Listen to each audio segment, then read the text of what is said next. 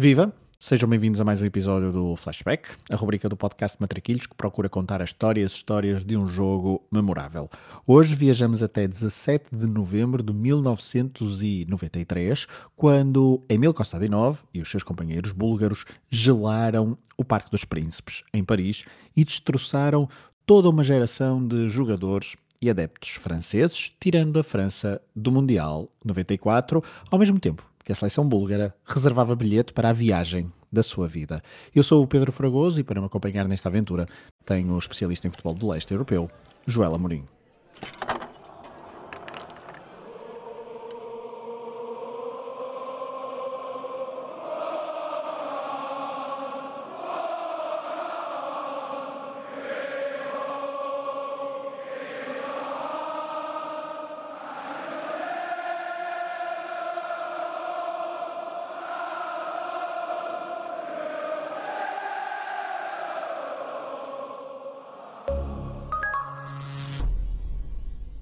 Olá, Joel, viva. Obrigado por teres aceitado este convite. Obrigado, eu. É, é sempre um prazer estar aqui a, a falar contigo e, e convosco, neste caso. Uh, Joel, estamos a gravar na semana em que se cumprirá o trigésimo aniversário deste, deste jogo. Aliás, é o motivo que, que estamos a recuperar este, este jogo na, na rubrica do Flashback. É um jogo que é marcante para os dois lados, de certa forma, claro, uh, quer para o francês, quer para o búlgaro. Ainda antes de irmos aos protagonistas e ao contexto que rodeou esta, esta partida, Joel, eu perguntava-te assim, em jeito de abertura de apetite para a nossa conversa, como é que descreverias em traços gerais e breves a importância do que aconteceu naquela noite há praticamente 30 anos em Paris? É um ponto, é um ponto de viragem no, no futebol búlgaro, não é? Porque a Bulgária, depois de uma, de uma campanha no México 86, um, um, nada, nada de transcendente, uh, falha o Mundial 90, não é? falha o Europeu de 88, falha o Europeu de 92, um, e estava prestes também, uh, apesar de ter uma, uma geração de jogadores muito boa, prestes a falhar o Mundial 94 também. Uh, a França dependia dela própria. Um, e a Bulgária, se calhar contra, contra as expectativas de, de, da maioria, uh, consegue num jogo onde seria improvável eventualmente conseguir a vitória, uh, arrumar com os franceses do Mundial e, e, marcar presença no Mundial 94, onde depois, uh, se calhar, não é se calhar, é, é, é mesmo, faz, tem a melhor prestação da, da sua história, não é? É isso mesmo. E já vamos perceber exatamente qual é o contexto, porque falaste aí, levantaste aí dois ou, duas, duas ou três lebres, uh, seja o, o, o que rodeou antes deste jogo e depois também o que viria a acontecer durante o jogo, mas já lá vamos. Vamos começar pela França, equipa da casa, que durante a década de 80 Teve boas prestações em fases, eh, em fases finais, porque foi quarta classificada no Mundial 82, foi campeã europeia em 1984, em casa, com a grande geração liderada por Michel Platini no relevado e treinada por Michel Hidalgo. Faz um ótimo Mundial 86 no México, já com Henri Michel como treinador, ficando em terceiro lugar. Falhou a final frente à RFA, tal como já tinha acontecido em 1982. Era uma grande geração de futebol, futebol champanhe, futebol francês nesta, nos anos 80. O problema é que depois falha o Euro 88, falha também o Mundial de 90, aqui já com Michel Platini como selecionador e estava um pouco traumático o futebol francês no que diz respeito a apuramentos para fases finais. Consegue classificar-se para o Euro 92, mas depois a participação no, no Europeu da, da Suécia é bastante fraquinha, ficando pela fase de grupos, atrás da Dinamarca e também da seleção anfitriã. Um, nesta altura, em 1993, quando, quando se dá este jogo, já tinha conseguido a organização, a atribuição da organização do Mundial de 1998. Um, a nível de futebol de clubes, o futebol francês uh, tinha como seu expoente máximo nesta altura o Marselha, que é o grande dominador e que tinha sido campeão europeu uh, precisamente neste ano, em 1993, na final, uh, frente ao, ao Milan. Estamos a falar também de um clube que também já tinha chegado a uma outra final da Liga dos Campeões, ou da Taça dos Clubes Campeões Europeus, em 1991, que perdeu frente a uma equipa de leste, na altura o, Estrela Vermelha, uh, e também, agora uma nota curiosa, o PSG, uh, eh, nesta altura, que, iria, que, que será o clube campeão em 93-94, era treinado por Arthur Jorge. Em relação à qualificação do Mundial 94, que é o que nos traz aqui, o selecionador francês era Gérard Houllier, 46 anos, ex-treinador de Lens e PSG na Ligue 1. Ele tinha sido campeão francês precisamente pelo clube parisiense, aliás, o primeiro título do clube uh, da capital francesa. Chegou à Federação em 1998 para ser assistente de Michel Platini e assumiu o cargo de selecionador no pós-europeu de 1992. O grupo de qualificação que a França teria para a França e a Bulgária, claro, teriam pela frente seria composto por Israel, Finlândia, Áustria e Suécia, mais França e Bulgária, claro, portanto, várias equipas, seis equipas, uh, dois lugares de apuramento direto. A França. Acessível em teoria, não é? Acessível em teoria, sim. Em teoria, apesar, apesar, que depois nós vemos que deste grupo saltaram as grandes seleções uh, que fizeram sucesso e fizeram furor no, no Mundial 94, não é? Sempre, um, sempre. Que era a Suécia, que liderou o grupo, uh, e depois também a Bulgária, como, como, como veremos. Um, e, e, é curioso, e é curioso já, já, que estás a falar desta parte do, do, grupo, porque acho que é importante, quando, quando a Bulgária vence, vence a França na, em Sófia, Uh, o, o Stoichkov no fim do jogo diz que a Bulgária e a França são, são os principais candidatos a, a avançar no grupo. E, e, a Suécia é constantemente esquecida. A Suécia é colocada de lado como se fosse como se fosse ali um outsider e acaba por ser a equipa a seleção mais regular no grupo. É isso, uh, não é? É isso, e, e, e não, não, deixa de ser curioso. Toda a gente pegava ah, a França e a Bulgária Uh, e, e, no fundo a Suécia também lá está, possivelmente é a melhor geração de, de futebolistas uh, suecos, não é? Pelo menos que eu me lembro. Uh, acaba por, por se impor não é? e só tem uma derrota depois no, no final do, do, dos jogos todos, no final do apuramento. Sim, a Suécia vai, vai, vai ficar à frente deste grupo. Estavas a falar dessa derrota francesa em Sófia, uh, na Bulgária. Foi logo o primeiro jogo francês nesta fase de qualificação.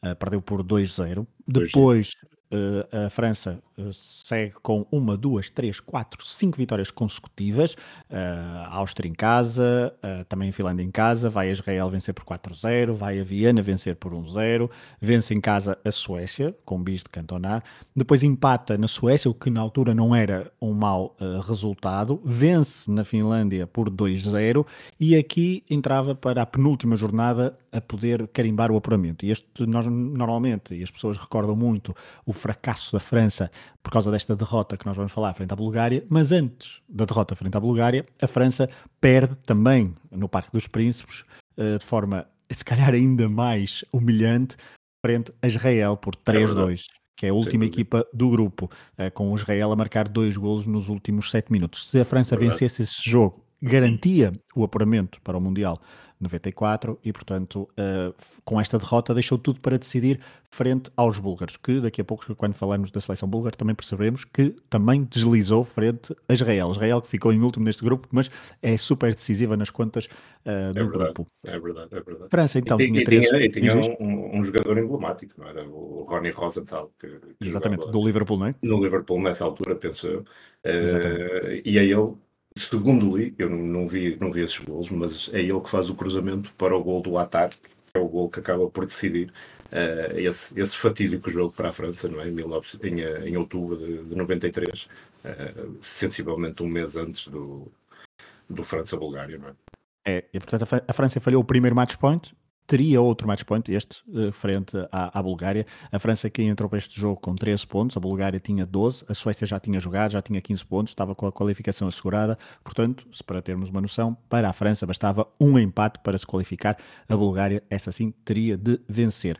Em relação aos jogadores, e antes de passar a palavra para avaliar um bocadinho esta seleção francesa, estamos a falar de uma equipa que um, Gerard Doulier começou por utilizar eh, Bruno Martini, o guarda-redes do Auxerre, que faz os três primeiros jogos, mas depois é substituído por Bernard Lama, 31 anos, recém-chegado ao PSG. Uh, depois temos aqui uma, uma geração uh, Joel, que tem, um, que depois, quando falarmos no final do, do, do, do episódio sobre o, o, legado e qual foi o, o, futuro, deste, o que é que sucedeu depois deste jogo, uh, temos aqui alguns jogadores que depois ainda despontaram na geração de 98 e 2000, Laurent Blanc, Desailly, Manuel Petit, Didier Deschamps, uh, mas se calhar as grandes estrelas ainda são Jean-Pierre Papin no ataque, ele que já tinha jogado o Mundial em 1986, Henrique eh, Cantona, que estava a despontar no Manchester United, e, eh, e de resto temos aqui alguns jogadores ainda que são bastante jovens a aparecer nesta, nesta, nesta seleção, uma seleção que, eh, em relação ao, ao longo de toda a fase de grupos, foi jogando com uns ou outros jogadores, por exemplo, Boli do Marselha foi, foi jogando, não joga este jogo daqui a pouco quando, quando olharmos para o 11 inicial, Uh, vai Roa também no ataque, também é um jogador que teve em algumas partidas que depois não está aqui. Uh, mas Joel, olhando para esta seleção francesa e ainda antes de irmos, quer dizer, podemos ir já ao 11 e depois eu já te dou a palavra, uh, porque o 11 titular desta, desta equipa é Bernard Lama na baliza. Estamos a falar de um, um guarda-redes do PSG que está a começar a sua segunda época no clube parisiense soma sete internacionaliza internacionalizações até, até este jogo, mas já tem 31 anos. Depois temos uma defesa com uh, Marcel Desailly hum, à direita, uh, uma posição que depois não é tão normal nós uh, estarmos habituados no final da década de 90 a vermos Marcel Desailly a jogar a defesa de direito, mas aqui ele joga a defesa de direito. Estamos a falar de um jovem, de um ainda jovem, 25 anos, do, do Marselha, que nesta temporada, a meio da temporada, irá para o Milan, mas que nesta altura só tinha três internacionalizações. Uh, do lado esquerdo temos Emmanuel Petit, 23 anos, dos mais jovens da, da equipa, que joga no, no Mónaco, onde, já, onde, onde, tinha sido formado. A dupla de centrais é Alain Roche, do PSG, e Laurent Blanc, uh, 28 anos, que nesta altura está no Saint-Etienne, que é uh, o livro desta equipa. Ainda estamos numa altura em que até a disposição gráfica das equipas ainda identifica o livro.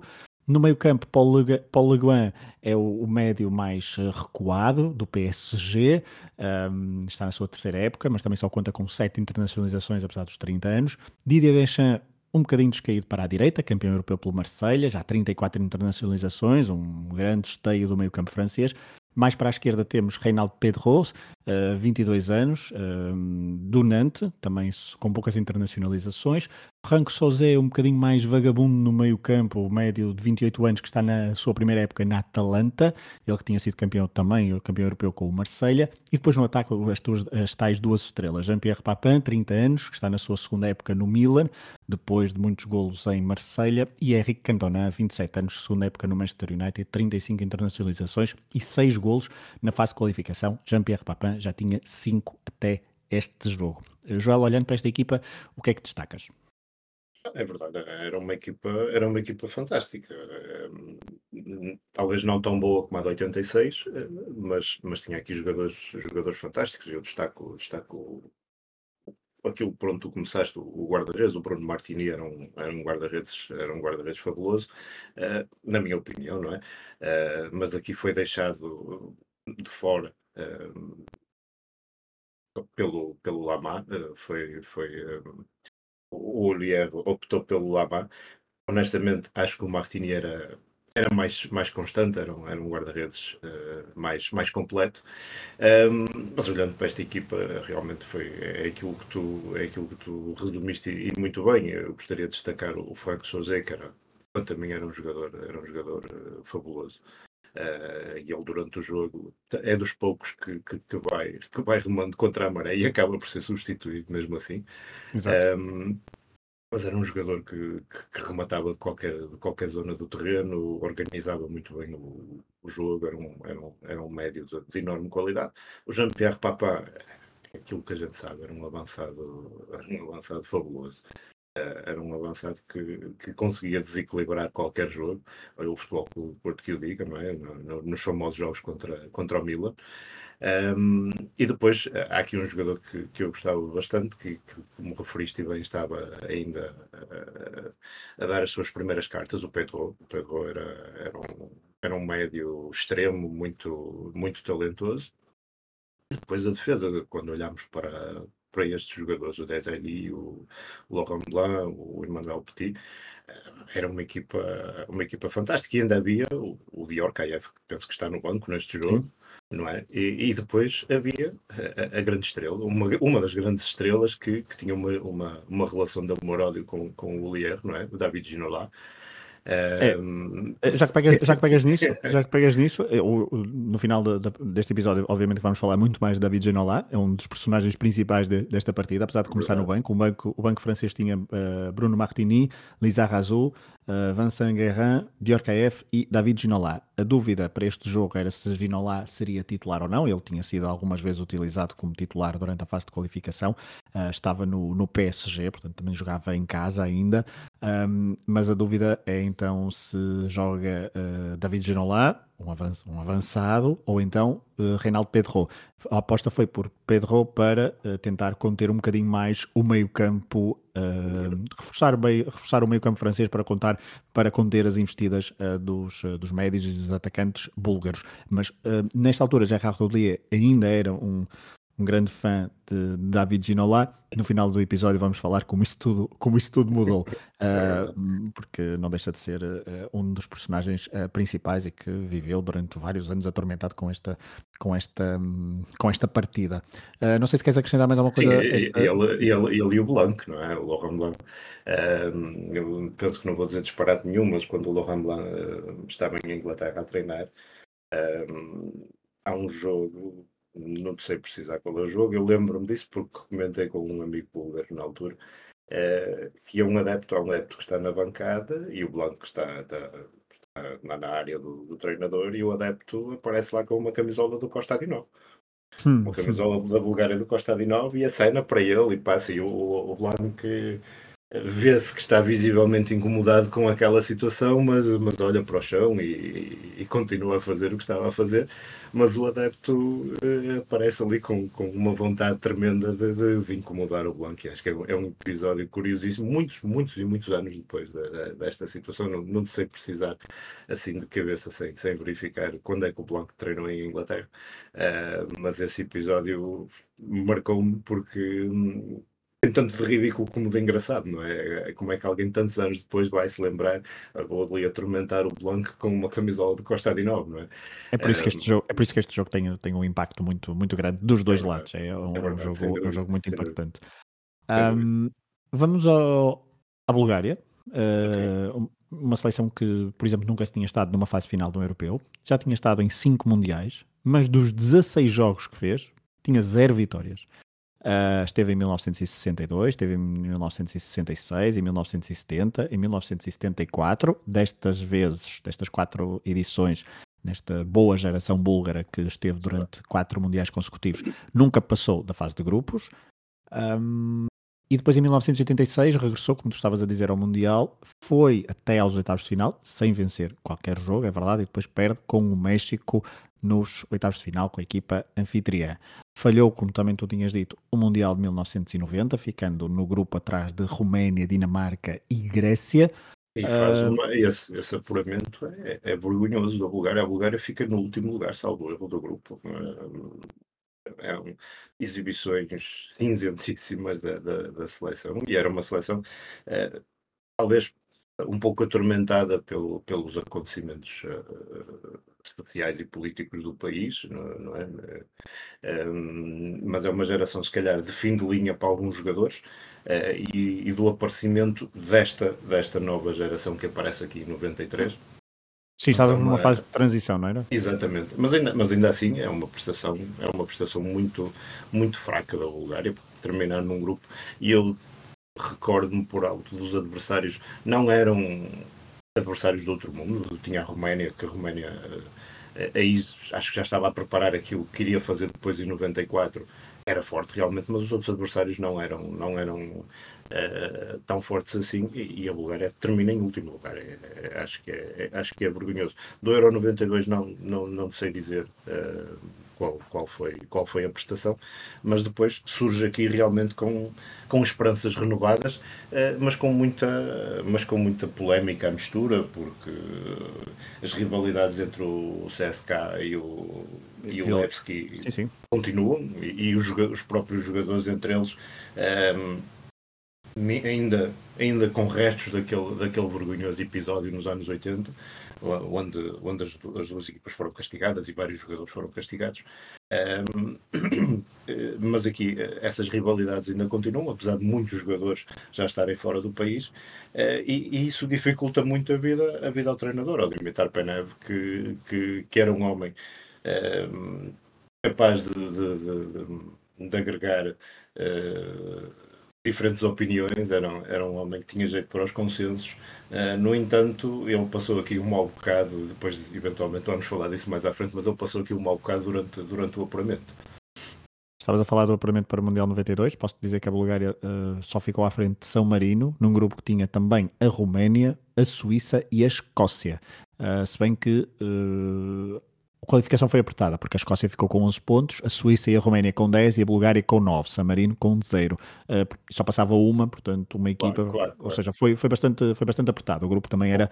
Foi melhor uh, do que 90, não é? Foi melhor do que 90. Sim, aqui o grupo também era apertado, era, era, era, era bastante competitivo. Sim, sim, dúvida, sem dúvida. Estavas a falar. Uh, Aliás, de... que a Suíça depois vai ao Mundial 94, não é? Já é uma Suíça aí, a começar a impor, Chapuissat, o Adam Suter era, uma boa, era uma boa geração era, suíça. Era uma boa geração, sem dúvida. Uh, estávamos a falar da, Dimitar Penev, o, ex, o, selecionador, que tinha sido internacional uh, búlgaro, um ex-defesa, esteve também nos Mundiais de 66, quando jogou, por exemplo, contra Portugal, esteve também nos Mundiais de 70 e 74, como treinador também já tinha passado no CSKA Sofia, uh, estávamos a falar do, do futebol búlgaro também, obviamente que aquele, o escândalo da Taça da Bulgária de 1985, creio, em que originou então a tal suspensão dos jogadores, a mudança, até a mudança de, de nomes isso dos, dos, próprios dois clubes, que atormentou obviamente o, o, futebol búlgaro durante, durante alguns anos e certamente que a seleção se ressentiu uh, dessa, dessa instabilidade. Uh, mas olhando agora para, para a própria seleção, ainda antes de irmos aos jogadores, estamos a falar de uma seleção que começou esta qualificação com, com duas vitórias importantes, porque vence na Finlândia por 3-0 e vence frente à França por uh, eh, 2-0 em casa, aquela vitória que nós já falamos há, há, há instantes. Depois perde na Suécia por 2-0. Um, Vence. E, deixa-me deixa só aqui fazer um parênteses. É, é muito curioso, e tu, tu, começaste a falar nisso, a, Finlândia, a Bulgária vence na Finlândia por, por 3-0. Dois golos do Kostadinov. E o Kostadinov só volta a marcar é isso, contra a França. Sim, sim. É, é curioso, é um aspecto curioso, ele só marca 4 golos. Dois no primeiro jogo e dois no último. Dois no último, exatamente. exatamente. Uh, e, tem... e, o Stoichkov uh, marca, eu acho que lhe perdeu um pouco a conta. De penalti, ele marca à vontade uns 4, 5 golos durante o apuramento. Sempre de penalti. Sim, sim. sim exatamente. exatamente. Um, depois é, há ali alguns, alguns resultados uh, interessantes, mas obviamente que depois ir uh, empate em casa frente à Suécia, que não é propriamente um mau resultado face ao que a Suécia estava a, fazer, mas, mas o empate em casa frente a Israel também compromete muito as contas da, da Bulgária pelo, e, na, e, na, luta pelo, pelo apuramento. E há a derrota na Áustria.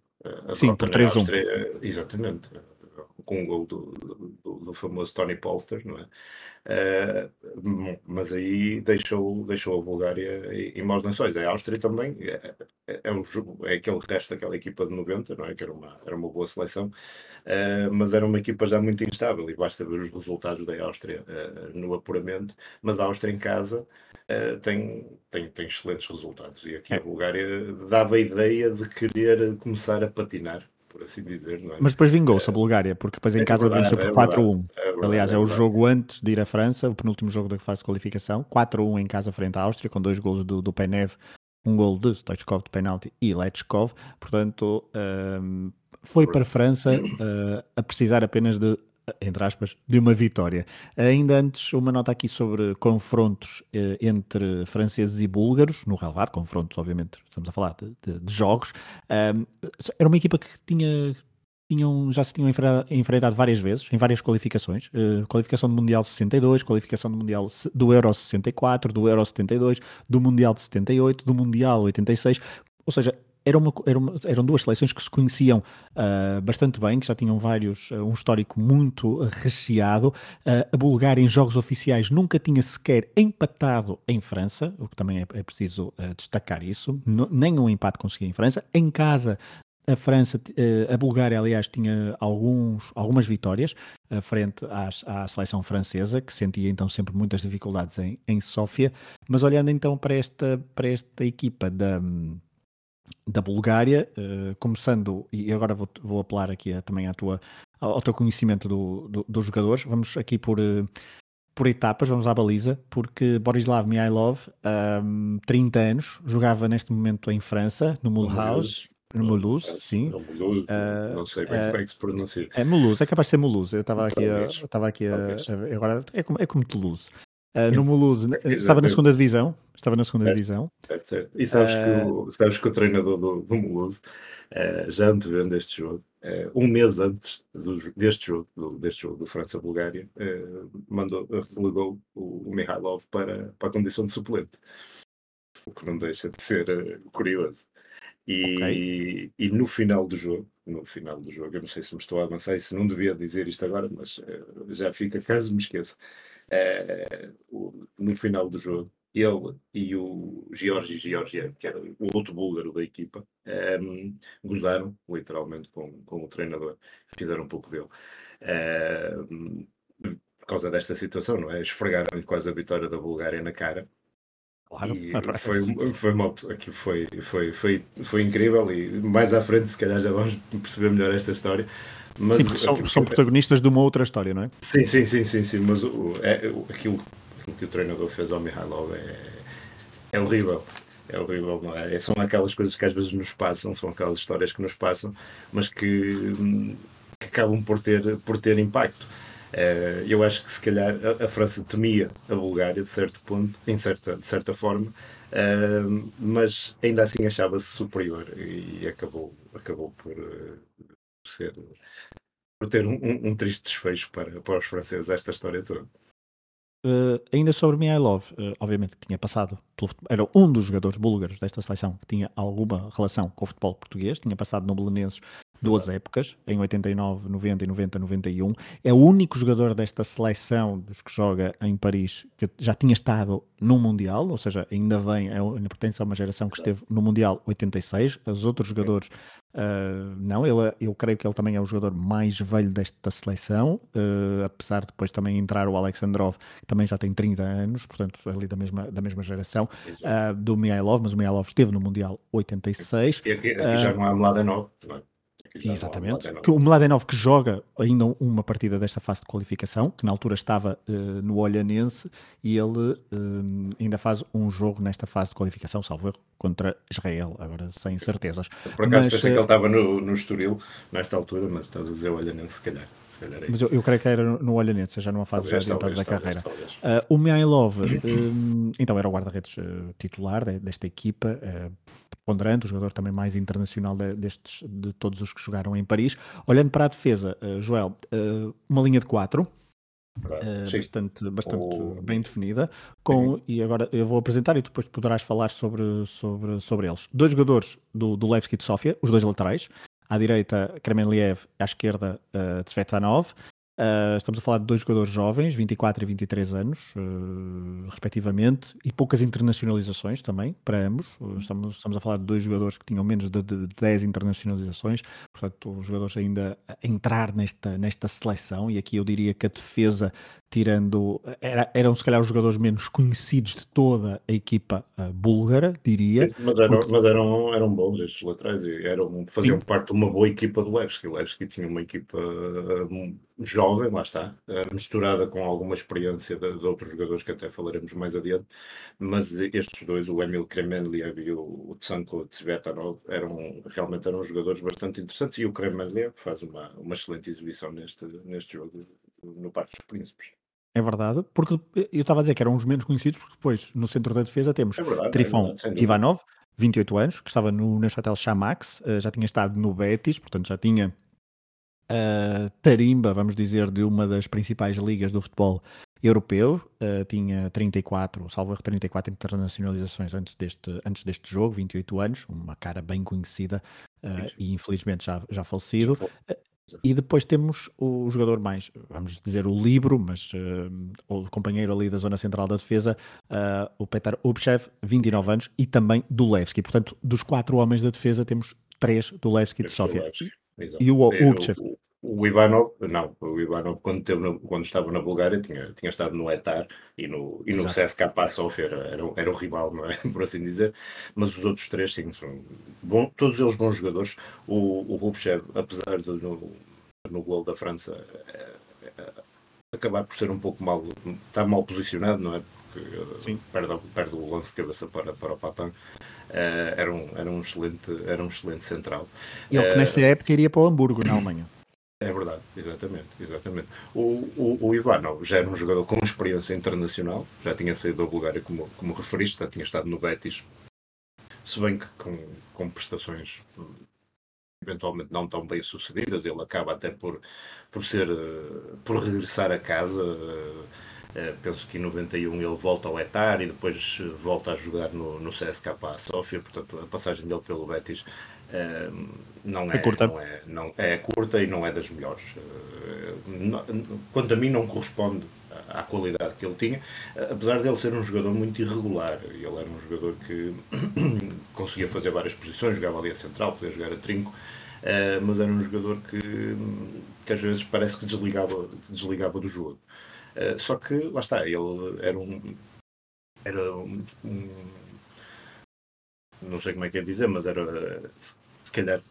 Era um dos símbolos da equipa, não é? Era, era, um, era um jogador que, no qual a equipa confiava, não é? E, e, e acho que, que realmente ele aqui acabava por ser o líder da defesa, embora o Rubchev fosse um, como eu, como eu disse anteriormente, um defesa mais, mais certinho, entre aspas, do que, do que o Ivanov.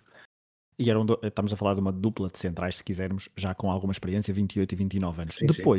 À frente do, da linha da, da defesa e o homem mais recuado do meio campo, temos outro jogador do Levski e também, atenção, o último jogador eh, dos que vamos falar do- deste 11, eh, se calhar o menos conhecido, porque depois para a frente são todos jogadores que já jogam eh, fora da Bulgária, Exterior. em grandes, em grandes ligas também, eh, se contarmos também com a Liga Portuguesa como uma grande liga, mas estamos a falar, obviamente, de, jogador- de- de- outros jogadores com, com grande impacto e que nós conhecemos bem. Mas este jogador, o Zlatko Yankov, Yankov. uh, 27 anos, do Levski de Sofia, já tinha estado no Valladolid também, ou seja, também não era um jogador com uh, só de conhecimento de futebol búlgaro, já tinha várias internacionalizações, mais de 20, uh, mas é o homem mais recuado deste meio campo e está ali a, a tentar, uh, é, o, é o- é o homem É que... o pêndulo, ele é, ele é o E sim. pêndulo, não é? Eu tenho visto em alguns, em alguns sites, eh, depois quando, quando fui rever o jogo, quando fui rever eh, eh, as histórias relacionadas com este jogo, eh, eu vejo muitas vezes a Bulgária em alguns sites eh, disposta num 4-4-2, mas não, eu não concordo. eu diria que é mais um Eu- 4-3-3, não é? Exatamente, sem dúvida. E olhando para o jogo, o Yankov é o pêndulo entre o meio-campo e, a- e a defesa, e depois, então, ao, ao lado, eh, está o, Balakov e o, e o Lechkov, que em, algumas, em alguns sites aparece o Lechkov como, como apoio ao ponta de lança ou como, ponta, ou como segundo avançado, o, que eu acho que não corresponde Não, eu diria- à, à verdade. Eu Se diria que virmos temos... o jogo, há, há- há imagens onde vês mesmo um 4-3-3 ou 4-2-3-1, mas mais 4-3-3 na minha opinião. Eu- eu acho que é um Perfeitamente definido. É, eu acho que é um 4-3-3 bem definido, com o, o Krasimir Balakov, eh, 27 dúvida. anos, como médio interior esquerdo, se quisermos, e o Lechkov como médio interior direito, num, num triângulo do meio campo, Exatamente. aliás, bem definido. O Lechkov, 26 anos, estava no Hamburgo desde 1992, eh, bem conhecido dada a sua calvície, se quisermos, para quem, para quem, eh, para quem quiser identificar visualmente. O Balakov não precisa, não, não tinha problemas de calvície, tinha até uma cabeleira bastante, bastante farta. Continua, e- continua a ter, continua a ter. Continua a ter e, no- e- e já jogava no Sporting desde 1990, 27 anos e de um pé esquerdo ah, fabuloso. Ah, e depois Dispensa já apresentações. dispensa apresentações. Deixa-me só já passar para os homens do ataque e depois tu dás as pinceladas que, que quiseres.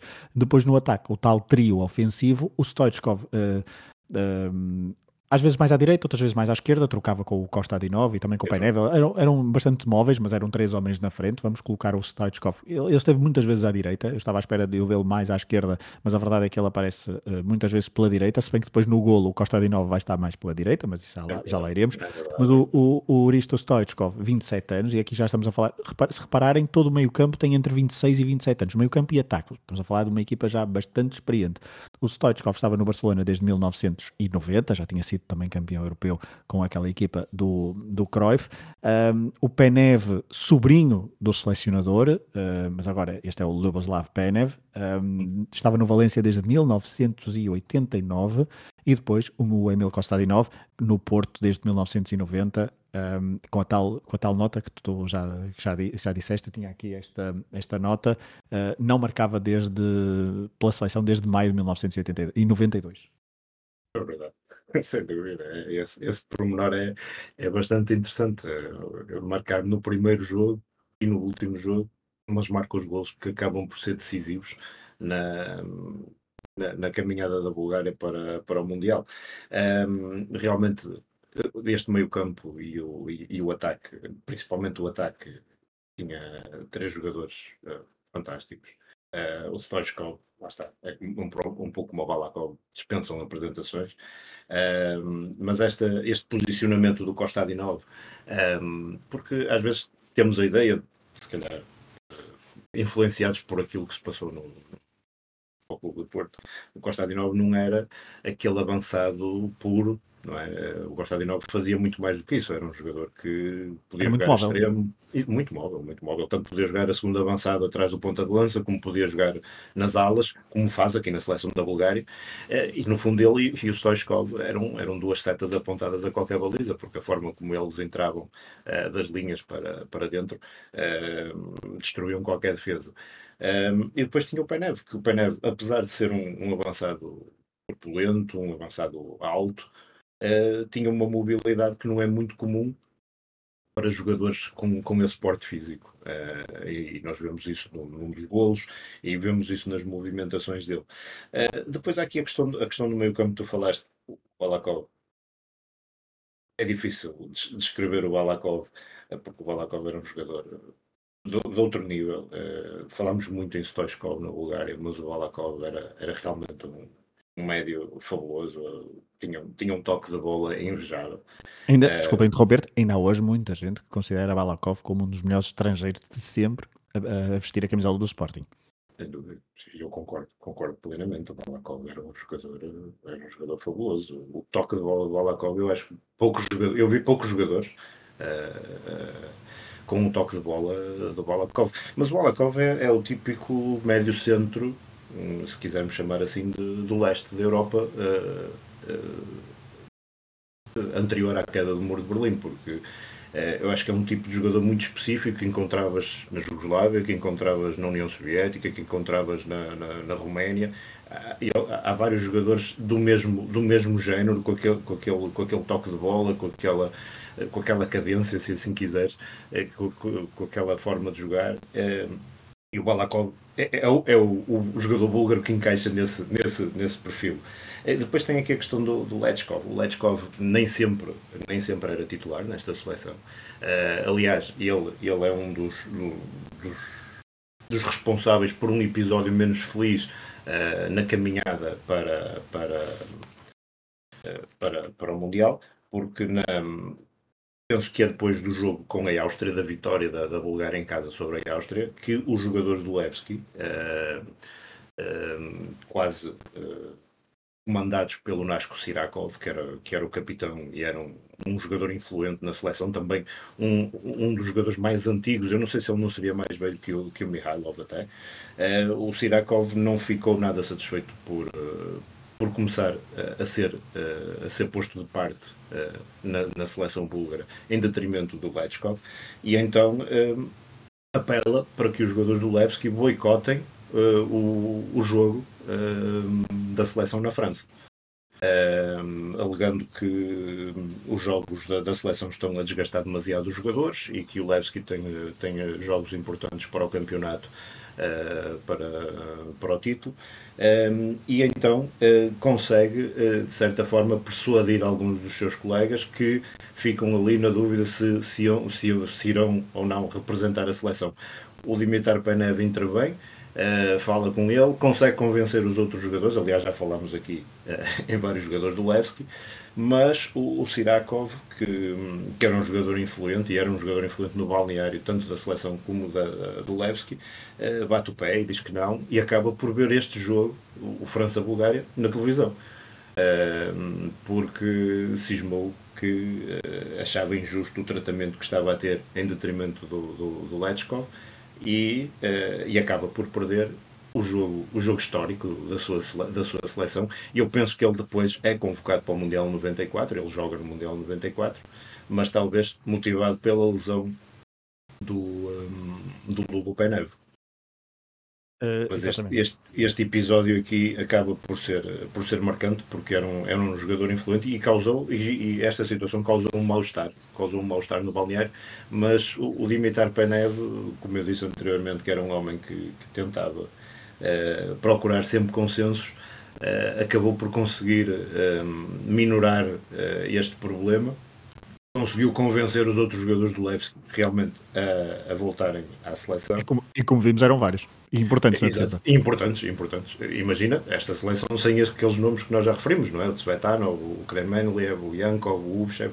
Se esses não fossem, a seleção seria, estaria muito mais fraca. Uh, e, e, esteve, esteve realmente para acontecer. Uh, e o Sirakov até teve algumas tiradas desagradáveis, a dizer que os jogadores que tomavam. Uh, as cápsulas eh, que, que, que, que, os desgastava muito no pós-jogo. Nada disso ficou provado, ou, ou, ou, ou não, não sei se, se, se, se isso alguma vez foi, foi, foi sequer realidade, mas a verdade é que ele foi desagradável nessa situação e, e, e este pequeno motim que ele arranjou, uh, um pouco por, por ter perdido o lugar na, no 11 inicial, uh, podia ter comprometido e de que forma uh, a, a, presença da Bulgária no, no Mundial de, de, de 94. E, ainda antes, só, desculpa, diz, diz. Ainda, ainda antes de irmos ao. E, te, e teremos de, de, ir ao jogo, claro, eh, mas um, estavas a falar aí de histórias. Deixa-me só, já, já te vou dar a, a, palavra para contares uma história que tem influência bastante uh, direta neste jogo, no pré-jogo. Uh, mas antes, só dizer que há quatro jogadores, diria que têm, três jogadores, aliás, que têm alguma influência na, na qualificação, mas que não jogam uh, em Paris e que também tinham já experiência de futebol uh, europeu, vamos, vamos chamar ocidental, das principais ligas, o Nikolai Iliev, um defesa central de 29 anos que nesta altura joga no, no Rennes, o William Kireakov, médio de 26 anos que jogava em Espanha no Mérida, e o Ivailo Iordanov, 25 anos, que já estava no Sporting desde 1991 e que entrou em 5 jogos, participou em 5 jogos desta fase de qualificação. Uh, Joel, uh, vou-te pedir então para contares uma história uh, importante para depois que vamos perceber que é importante para o desfecho desta partida, porque segundo o que eu li, depois tu poderás complementar ou até corrigir o que eu vou dizer, um, na preparação para este jogo, o selecionador Penev, a concentração pré-jogo dá-se na Alemanha. Eu acho que eles se concentram na Verdade. Alemanha. E, sim, sim. Um, e depois há um problema com dois jogadores que não têm visto para entrar uh, em França. Pois é, verdade. É, essa história, e eu agradeço a um, a um, amigo búlgaro chamado Teodor Borisov, que é um, é um, jornalista bastante famoso na Bulgária e autor de livros e tudo mais. E quando, quando eu soube que ia fazer este programa, tive a oportunidade de falar com ele. Um, ele que gosta muito de futebol português também e com quem já troquei um, um, anuário, não, aquelas, aquelas revistas de pré-época eh, eu enviei-lhe uma do Campeonato Português, ele enviou-me uma da Liga Búlgara, eh, que é assim uma coisa eh, pouco comum, mas, mas que existe. e o Teodor contou-me contou esta história e, e realmente é, é, uma história caricata, até porque envolve o Emil Kostadinov e o, e o Lobo Penev. Dois dos jogadores mais importantes da seleção, que durante o estágio na Alemanha, como tu disseste muito bem, se aperceberam que não tinham uh, vistos. Uh, eu penso que em português também se diz assim, não é? Não, não tinham vistos franceses para poder estar em território, em território francês. Um, o, o, o, treinador Penev, lá está, era um homem que nunca baixava os braços, tentaram, tentou, junto dos seus contactos, procurar imediatamente uma solução. Uh, e uh, com a ajuda do, do Bobby Mihailov, um, na altura, uh, que já que estava no Mulhouse, como nós falámos há pouco, encontraram uma solução e, e quem arquitetou essa, esta, esta história toda foi, foi o Bobby Mihailov. Um, nessa equipa, nessa equipa do, do Mulhouse jogava outro búlgaro chamado Georgi Georgiev, Eu penso que ele, espaços, também, também esteve na seleção da, da, da, Bulgária. E ele era um antigo médio do CSKA a Sófia, já estava numa fase mais avançada da carreira, penso eu, nessa, nessa altura. Uh, e então, o, o, que é que foi decidido? Foi que um, o, o George Georgiev uh, uh, iria de carro, eles fizeram, uh, ele que tinha, tinha visa francês, que tinha visto francês, entrou, foi buscar o Penev e o Costadinov de carro e entrou por uma por uma zona calma, como ele descreveu na altura, uma zona que era duty free, e onde ele era conhecido, os guardas já o conheciam porque ele era famoso, famoso, entre aspas, na França naquela altura. E ele entrou lá com, com uma vontade enorme e os guardas fronteiriços na altura viram que eram, que eram todos jogadores de futebol e, e nem, sequer, nem sequer pediram o, o visto, eh, nem ao Penev, nem ao Costa Adinov. Uh, o, Dimitar Penev tinha-lhes pedido para eles serem o mais discretos possível, possível para não saírem do carro, para, uh, para não, darem, não darem muito nas vistas, mas na verdade um, o George Georgiev era, era uma figuraça e acabou por, uh, por com aquela forma dele, ele tinha uma forma assim curiosa de estar, uma forma bem disposta, acabou por passar nesse, nesse, nessa fronteira, nesse posto fronteiriço, sem, sem haver grande problema. Uh, a questão aqui prendia-se depois também com o voo para Paris, porque eles estavam, os jogadores estavam em Mulhouse, Uh, e depois no dia seguinte Mulhouse, iriam... para, Mulhouse, para quem não fica uh, a sul, ligeiramente a sul de Estrasburgo, uh, mas fica muito perto quer da fronteira com, com a Alemanha e a cidade mais maior da Alemanha ali na zona é Friburgo e também fica uhum. perto da Suíça, portanto fica ali no leste francês. Isto, ou seja, portanto estamos a falar de uma eles zona entraram por essa zona aí, exatamente, exatamente. Um, e, um, mas depois o problema prendia-se também com o dia seguinte, porque um, houve disto do que eu percebi mais ou menos do que ele me contou, quando os jogadores foram apanhar uh, o voo para Paris, chegou um, um voo de Basileia e uh, as autoridades francesas, como o outro voo vinha, vinha de fora da, da, da comunidade europeia, as autoridades francesas quiseram ver o, os passaportes. Misturaram os passageiros dos dois voos e quiseram ver os passaportes o Costa Adinov e o Penev, como é óbvio, não tinham, não tinham visto para, estar, para estar em França. No entanto, fazendo-se acompanhar novamente desta figura do Georgi Georgiev, um, ehm, avançam e uh, mostram ao guarda, que ao guarda uh, ou ao responsável, à pessoa que estava lá, ao funcionário que estava a verificar os vistos de trabalho, os vistos, os vistos de permanência em França, mostram, o Costa Adinov mostra-lhe o visto de trabalho que tinha em Portugal e o Painev mostra-lhe o visto eh, que tinha de trabalho em, em Espanha. Um, isto poderia não ser suficiente e, se calhar eh, não seria suficiente. No entanto, o senhor que estava a fazer o controle era amigo ou era conhecido também do George Georgia. E quando o viu, uh, minimizou, minimizou essa situação dos vistos, carimbou e deixou-os entrar e eles entraram no voo. E esse senhor, no dia, no dia seguinte, no dia do jogo, vai ver o jogo em casa do George Georgiev. Esse uhum. senhor que faz o, o, o, controle, o controle dos passaportes, o que não deixa de ser, o que não deixa de ser curioso também. Uh, longe estava ele de saber, acredito que ele fosse francês, longe estava ele de saber que estaria a embarcar o homem que iria derrotar a França, não é? Os e dois um... homens, porque é o homem que faz exatamente. a assistência. Exatamente, exatamente. E, e o homem que faz o gol. Já, já laremos esse. E longe estava ele lance. de pensar nesse pormenor do, do, que estaria, do que estaria a fazer, mas é, é um episódio extremamente curioso. Certamente tem mais, mais alguns pormenores associados mas isto foi o que eu retive também da, da conversa que tive com o Theodor, uh, porque acho que, é, acho que é delicioso. É uma coisa que não tem. É, é extra jogo, mas a verdade é que eles podiam nem ter estado presentes nesse jogo por, uh, por um erro, não sei quem é que organizava estas coisas na altura e que teria que ter tratado do, do, dos passaportes. Não é? é? Acho que é um episódio fantástico. E deixa-me só, já que estamos a falar de episódios caricatos, deixa-me só dizer-te outra coisa rápida que ele, que ele também partilhou comigo, que, que foi um, antes do jogo com Israel, uh, na Bulgária, o Stoichkov uh, decidiu, e isto só para ver uh, aquilo, as, as, as provações que o, que o Dimitar Penev teve durante este apuramento, o Stoichkov decidiu antes do jogo com Israel que, que ia regressar à Espanha. Uh, ainda não tinha jogado, mas decidiu que ia regressar à Espanha porque o Barcelona ia jogar um derby com o Espanhol. Uh, e então ele meteu na cabeça e disse: eu vou, vou meter no avião e vou para a Espanha. E fez, e fez isso. e fez isso. o que, é isto causa um mal-estar enorme dentro da seleção.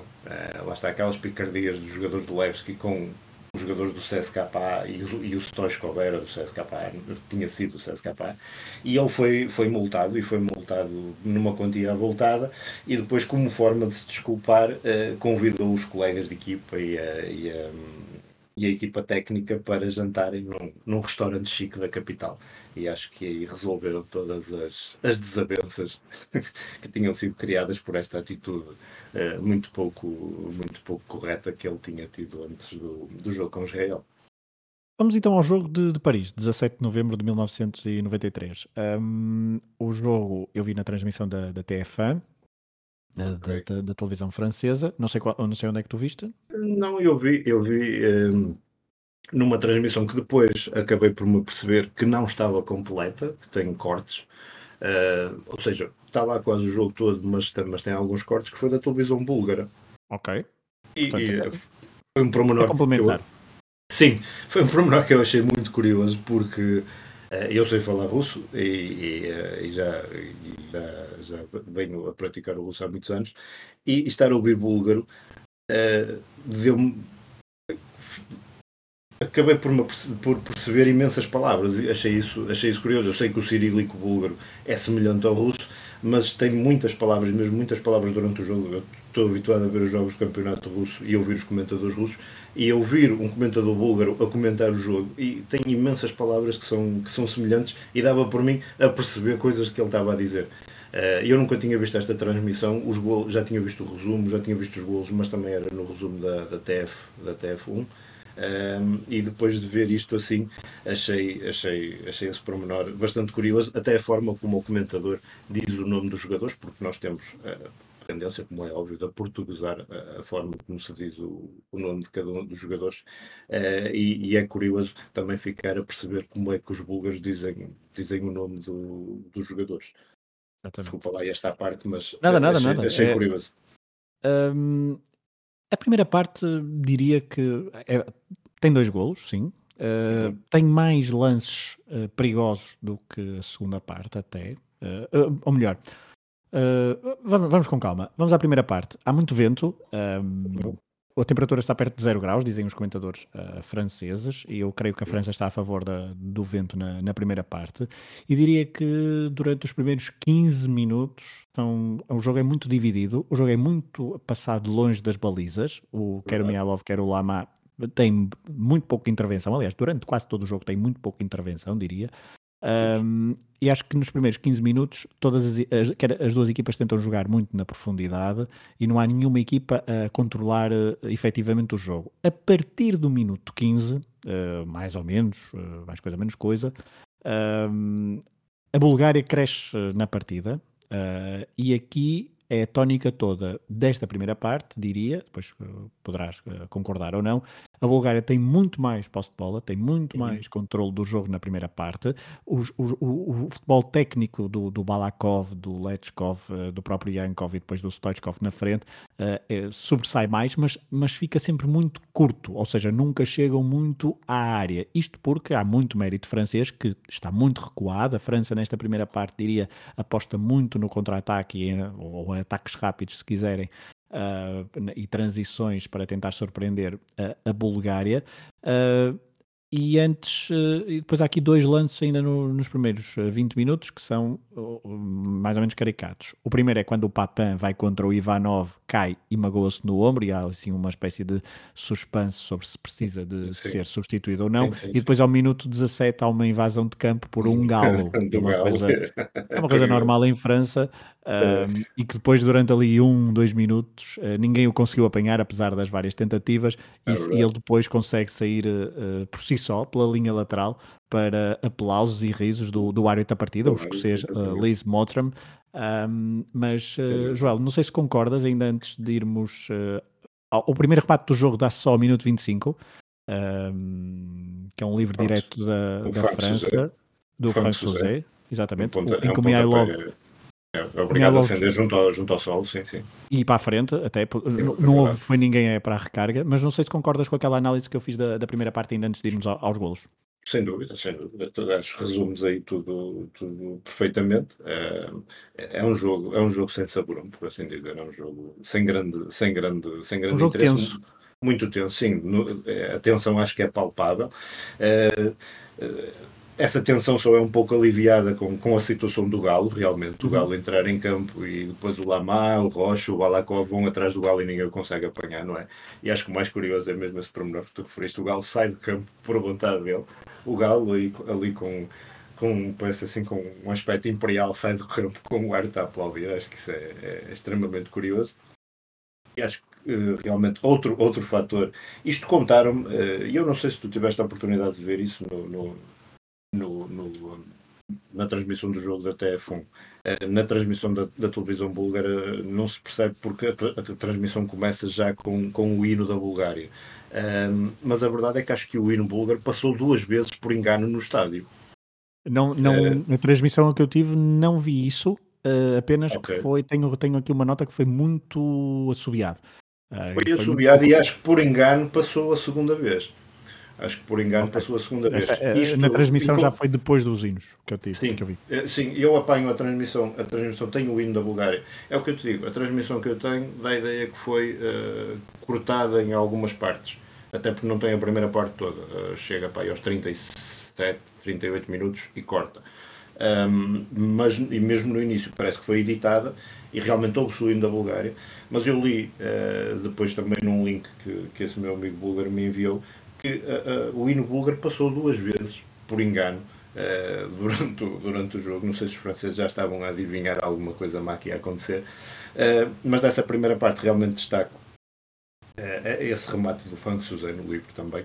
E depois há uma bola que podia ter causado perigo. Não- Um erro do Lamá, não é? Exatamente, aquele pontapé para a área, eu penso que é ou, ou o Upchev que faz um, um balão lá para cima e o Penev vai tentar, vai tentar ganhar a bola com, com, com o Lamá e o Lamá agarra a bola e depois cai fora da área e ele larga a bola quando se apercebe que está fora da área, mas o árbitro marca, marca livre contra a França, um livre que poderia dado os executantes que a Bulgária tinha na altura, eh, causa, podia ter dado perigo, podia ter dado mesmo golo, mas o Stoichkov agarrou na bola e disse sou eu que marco, é? afasta o Balakov até da, dessa, da equação e, dá um remate fraquíssimo contra a barreira e, e acaba por, eh, Se bem que eu, por eu, diria, eu diria que há um jogador, a bola bate num jogador francês da barreira que eu acho que sai um bocadinho cedo demais ainda antes do Stoichkov ter, ter, é capaz, ter- mas o remate, o remate é por baixo é, É, o remate, é- o remate não, não parecia ter, ter, grande, Não. ter grande perigo. Uh, Parece mas algo desplicente até assim, parece algo desplicente. E, e nós conhecendo o Balakov como conhecíamos, aquilo era um livro potencialmente perigoso eh, para a baliza do Lama. Se calhar o Balakov precisava do livro um bocadinho mais atrás, porque aquilo era praticamente em cima da, Talvez. da linha, não é? O Talvez, Balakov, se talvez, fosse um bocadinho mais talvez. atrás, ainda fosse mais perigoso. Mas, Possivelmente. mas é isso, ou se- ou seja, já estamos no, praticamente à meia hora de jogo e os dois lances perigosos são um remate de fora da área. Dois livros diretos, um para o Sozé e outro, vamos dizer, o do, do Stoichkov, mas mesmo assim é o, livro, é o, é o lance mais perigoso da Bulgária, eh, que, lá está, andava mais perto da área eh, francesa, mas sem nunca criar perigo.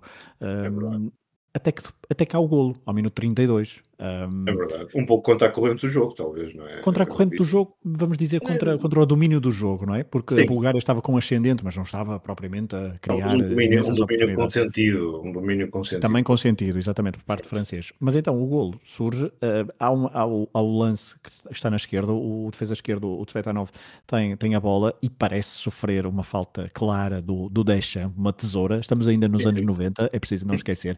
Me- eu diria que, à luz de 2023, metade deste, deste jogo teria sido, teria, teria havido teria sido sempre parada em faltas, porque os lances eram todos muito mais viris, a forma como se disputavam a partida. São, não, aqui, em Portugal, em Espanha, em todo o lado, é, estamos ainda nos anos eh, 90, mas esta parece haver um lance, uma falta do, do Deschamps.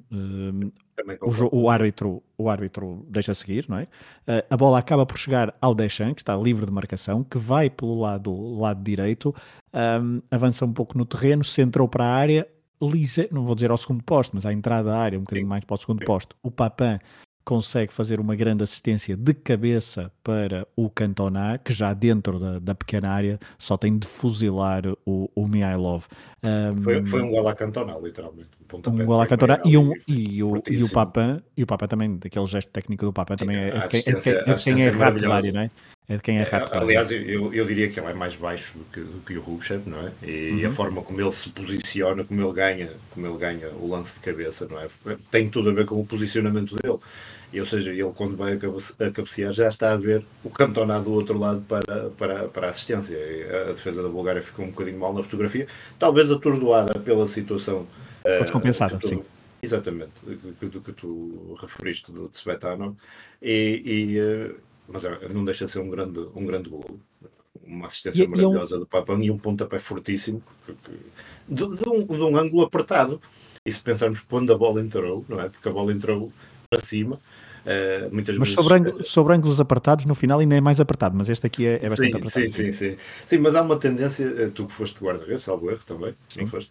Uh, há uma tendência de culpar os guarda-redes nestes lances, não é? Porque ai, a bola foi, foi na direção do guarda-redes ou foi, foi para cima e o guarda-redes ali devia ter de, de, de, de agir ou devia ter uma reação, mas não há, se, não, se virmos o, o gol em câmara lenta, não tem qualquer hipótese, é um pontapé violentíssimo do, do, do E ele já estava dentro da pequena área, praticamente, portanto é, sim, é, sim, a distância é muito curta e, e, é um golo, e é um golo, eh, Joel, que eu acho que uh, animou a França e durante dois, três minutos a França a Bulgária eu acho que se desconcentrou.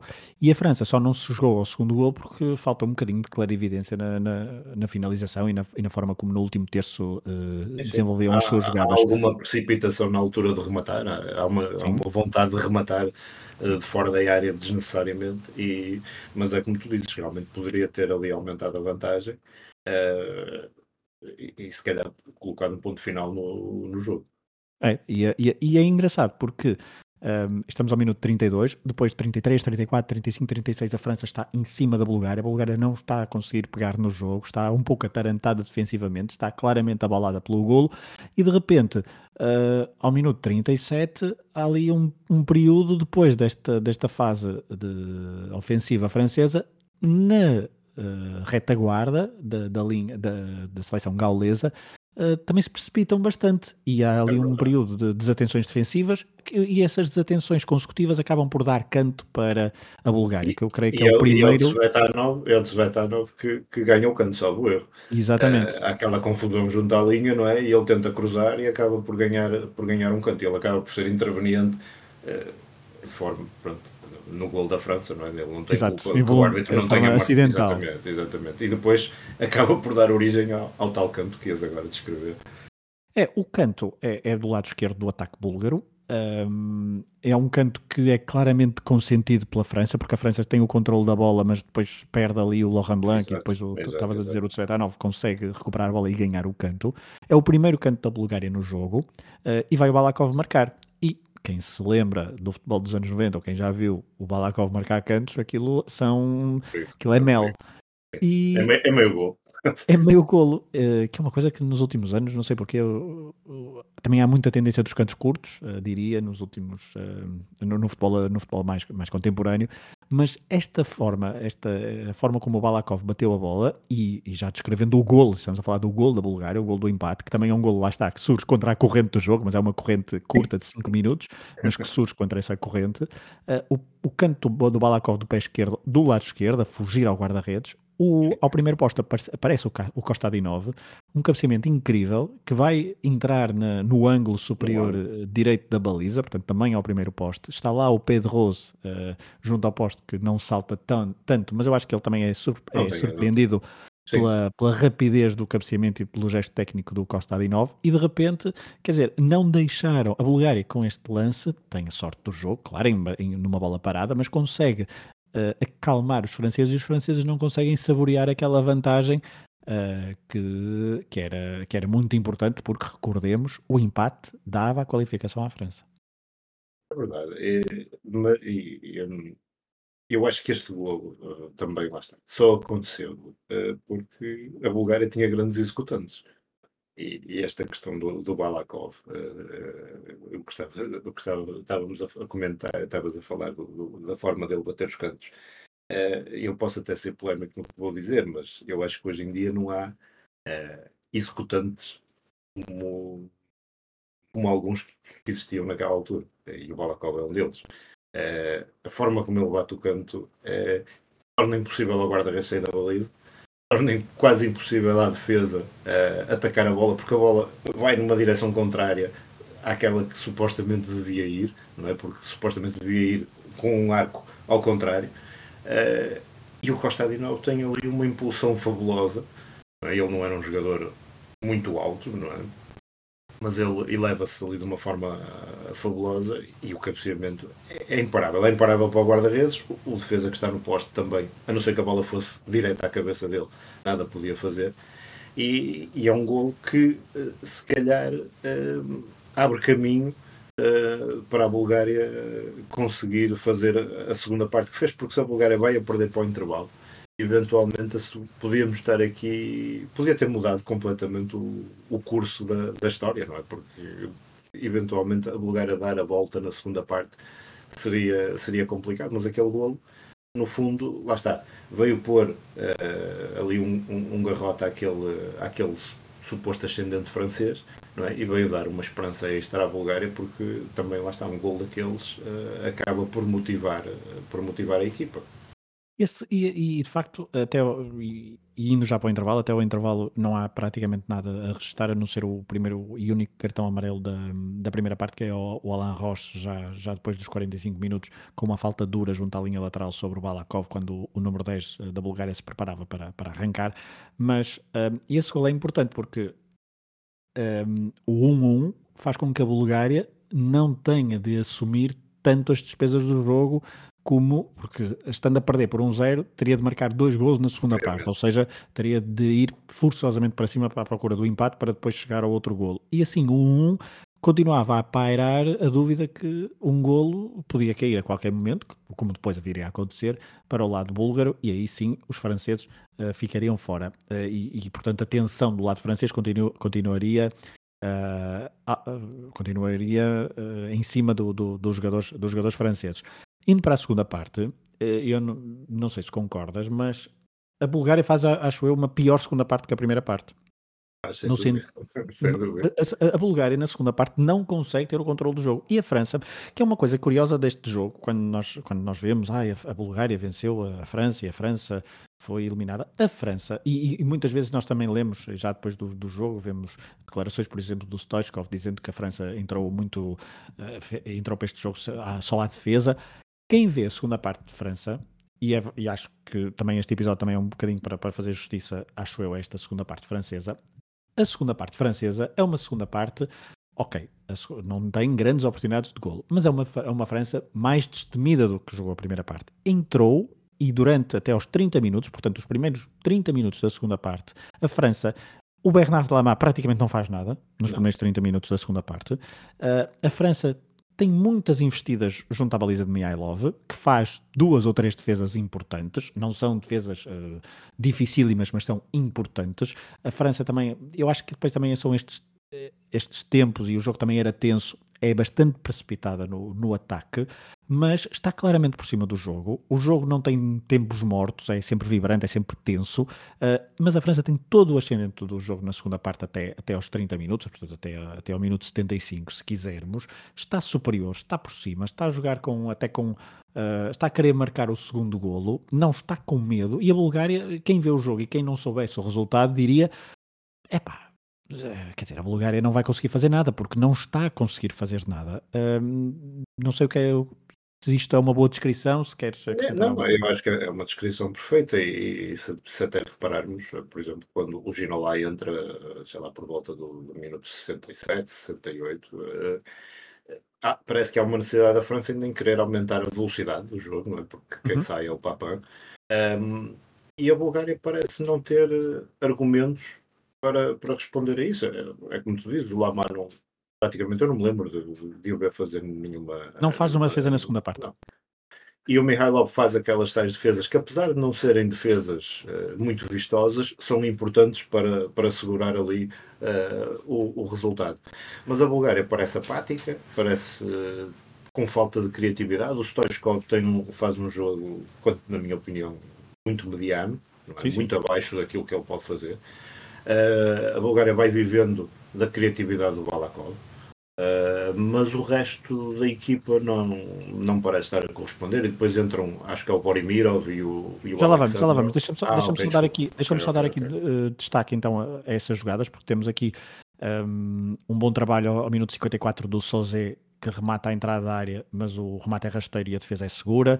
Temos um, ao minuto 55 um contra-ataque perigoso do, do Jean-Pierre Papin, só que não teve foi velocidade para ultrapassar o Ubchev Uh, quando até tinha o Cantona sozinho no meio. Depois há um canto do Sozé pela esquerda ao minuto 58 com o Laurent Blanc, eh, que por muito pouco não se antecipou ao, ao Mihailov. Uh, o Paulo Le Guin fez uma excelente jogada ao minuto 60 pela esquerda se entrou ao segundo posto e o Papan primeiro rematou, mas a, a, bola foi à figura foi à e a defesa é, é, segura do Mihailov. Uh, ao minuto 61 há um excelente corte do Ivanov, depois de uma boa jogada do Cantona, uh, um corte na hora H, antes do remate do, do avançado francês. Portanto, estamos aqui a ver, são, em poucos minutos a França tem um ascendente claro no jogo e, e, e é até injusto que não esteja a vencer por esta altura, porque já merecia, uh, pelo menos em volume, em volume ofensivo na, na, partida. Depois ainda temos um remate de longe do, do mas esse sai bastante por cima e aí depois dá-se a tal substituição. Eu acho que esta substituição nós temos aqui para parar para falar. Ao minuto 64, o Papin pede a substituição ao Lier, mas depois só sai ao minuto 68, ou seja, ali um gap, uma diferença de 4 minutos. E durante estes 4 minutos há muita coisa a acontecer, porque uh, na transmissão da TF1 os, os, os jornalistas até estão na, na, no relevado, os repórteres de pista, se quisermos, dão a entender e, e, e passam a, a, mensagem que Gerard Doulier está em dúvida entre Dior KF e David Ginola, uh, e até que o público percebe Uh, que há essa dúvida se vai entrar um ou outro e começa a gritar Ginolá, Ginolá, Ginolá. Uh, mal, mal, sabiam eles o que é que ia acontecer. O Diorkaev, nesta altura, era jogador do Mónaco, o, o, PS, o Ginolá era do PSG, Parque dos Príncipes, recordemos, um, e então ao minuto 68 entrou finalmente o, o Ginolá. Uh, o capitão deixou de ser o Papin, passou a ser o Henrique Cantona. Ao, ao, minuto 73 temos aqui uma primeira aparição do Ginolá com um remate de pé esquerdo, descaído para a esquerda, a bola foi à malha lateral, mas novamente temos a França mais perto do golo. Claro. A Bulgária aqui não consegue encontrar de facto um caminho para a baliza francesa, não consegue pegar no jogo. Aos microfones da TF1, o Jean-Pierre Papin, uh, de, já, já, fora da, de, já fora do jogo, claro, diz que está absolutamente confiante na qualificação para, para o Mundial, mas a partir do minuto 75, 76, 77, por aí, a Bulgária uh, começa a subir no terreno. A França, essa sim também é consentido, porque a França recua claramente e a partir daqui não é que a Bulgária tenha uh, opções uh, de golo, não tem, mas instala-se, diria, no, no meio campo, no meio campo francês. Um, instala-se sem conseguir a defesa francesa e o meio campo francês estão a tomar conta das operações uh, e aqui até os jornalistas da TF1 começam a suspirar. Sempre que há um lance minimamente perigoso, e volto a sublinhar, não há lances de grande perigo por parte da Bulgária, mas há muitos suspiros de alívio sempre que a bola é aliviada ou cortada pelos defesas, pelos defesas franceses. Esses suspiros vinham dos microfones da, da TF1. Estavas a falar das substituições? Sim. Uh, ainda antes das substituições há um contra-ataque perigoso do Cantona pela esquerda, mas depois quando cruzou não tinha ninguém na área. Há uma boa jogada do Ginola ao minuto 80 que amorteceu de cabeça para arremate do Sozé, uma defesa esta assim muito atenta e a bola era muito complicada, a defesa do Mihailov. E depois há aqui há, há três substituições. Um, recordemos que só podia haver duas substituições para cada lado nesta altura, mas então há três. Uh, do lado francês sai o Sozé, que estava a fazer um grande jogo, como tu já tinhas dito, para entrar o médio do PSG, outro médio do PSG, que só tinha uma internacionalização até essa altura, que é o Vincent Guerrin, 27 anos, e do lado, do lado búlgaro, uh, Joel, sai o, saem o Lechkov e o Tsvetanov, portanto sai um médio interior direito e o lateral esquerdo, e entra o Daniel Borimov, do Borimirov, do, do Levski de, do Levski de Sofia, e o Peter Alexandrov, este já mais experiente, 30 anos, o Borimirov tinha 23, uh, e o Alexandrov era um, um, avançado que estava na Suíça, no Arau, um, e que já tinha 19 internacionalizações, creio, mas sempre quase todas eram um suplente bastante utilizado. Sim, sim, sim, sim, é verdade, é verdade. Um, acaba por sair o Letchkov, que faz uma exibição muito discreta, na, na minha opinião, um, e entra um jogador que, quanto a mim, era um, era um médio que naquela altura poderia conferir alguma criatividade ao, ao, à Bulgária, ao meio campo da Bulgária, o Borimirov. Borimirov era um, era um excelente jogador. Acho que a carreira dele não reflete bem a qualidade que ele tinha. Uh, li em tempos que ele esteve de malas feitas para vir para Portugal mas depois a transferência. O que não era, não era, o que não era pouco habitual nos búlgaros, não é? exatamente, exatamente. Uh, já havia uns quantos tinham, tinham estado também de malas feitas para, para Portugal e não aconteceu à conta Sim. daquele episódio da taça que, que, nós referimos, porque ficaram castigados. O próprio Stoichkov ficou castigado na altura e depois a suspensão foi levantada. Mas este Borimirov também teve, teve de malas feitas para vir para Portugal, mas depois a transferência, isto já nos anos 90, acabou por não acontecer. Mas ele era um médio realmente que naquela altura podia trazer algo extra à Bulgária. Lá está, não havia Sirakov, o Sirakov estava a ver o jogo em casa. Uh, provavelmente seria ele o homem a entrar e talvez até entrar mais cedo do que este, do que este momento, porque o Sirakov, apesar de já ter, de já ter alguma idade, era um jogador, era, era um, um, um, um falso avançado uh, que tinha muita técnica também e era um, era um jogador muito perigoso, marcava muitos gols também. Uh, e, estas substituições parecem, parecem insignificantes, mas se calhar coincidem com o período em que a Bulgária volta a acreditar num período que a França já parece estar a perder tempo. As jogadas da França já são um pouco desplicentes em, em alguns momentos e, e, já começam a abrandar o ritmo do jogo, já propositadamente, já na expectativa de, de, do jogo terminar. Um, e depois acontece aquilo que eventualmente já, vais, já, vais, é vais descrever a seguir. Então vamos a isso, vamos ao, ao, lance, ao lance fundamental. Ainda só antes do lance, eu diria que o ambiente no estádio começa a ficar cada vez mais tenso, até algumas picardias entre os jogadores nos últimos 5 minutos, como por exemplo sim, sim. ali uma picardia pequena entre o Laurent Blanc e o Stoichkov. Uh, as transmissões, a transmissão televisiva uh, filma muitas vezes o, o Gerard Doulier nervoso no banco, sempre de um lado para o outro, sem saber bem o, o que fazer, estava bastante tenso. Uh, o jogo, como nós já dissemos, estava muito mais no meio campo defensivo francês, mas a Bulgária não conseguia sequer entrar na área, portanto era, era apenas aquela tensão dos últimos minutos até o árbitro apitar. Uh, nisto há um momento em que uh, a França até se consegue uh, estender no relevado, vai para o, para o lado direito do ataque, junto à bandeirola, e o Ginalá consegue sofrer uma falta perto da bandeirola de canto. o Vincent Guerrin vai bater o livre, bate curto para o Ginolá e nesta altura, já neste era bastante habitual os jogadores perderem um bocadinho mais de tempo e os franceses já tinham, já estavam a perder um bocadinho de tempo ao longo, da, ao longo da, nos últimos minutos, seja nos pontapés de baliza, seja nos lançamentos, e o Ginola, um, em vez de segurar a bola e tentar ganhar outra falta, outro canto, ou perder um bocadinho mais de tempo, resolve ir à linha para centrar para o único homem que estava na área, que era o Cantona. A bola sai demasiado larga, vai para o lado, para o lado direito, uh, da defesa da, da, Bulgária e rapidamente, que tenta rapidamente, uh, o jogo está a aproximar-se do fim, estamos a 15 segundos do, do final da partida, do, ou melhor, do, dos 90 minutos, isto aqui não há, isto aqui não é, não é, não é basquetebol com, com buzzer beater, mas praticamente foi, uh, e parecia que os jogadores estavam a, a, a ver o cronómetro no, no, estádio e a saber que tinham poucos segundos para, para, para jogar e rapidamente avançaram no terreno pelo lado direito, a bola chegou ao Penev e o Penev uh, mais ou menos no, no meio campo do.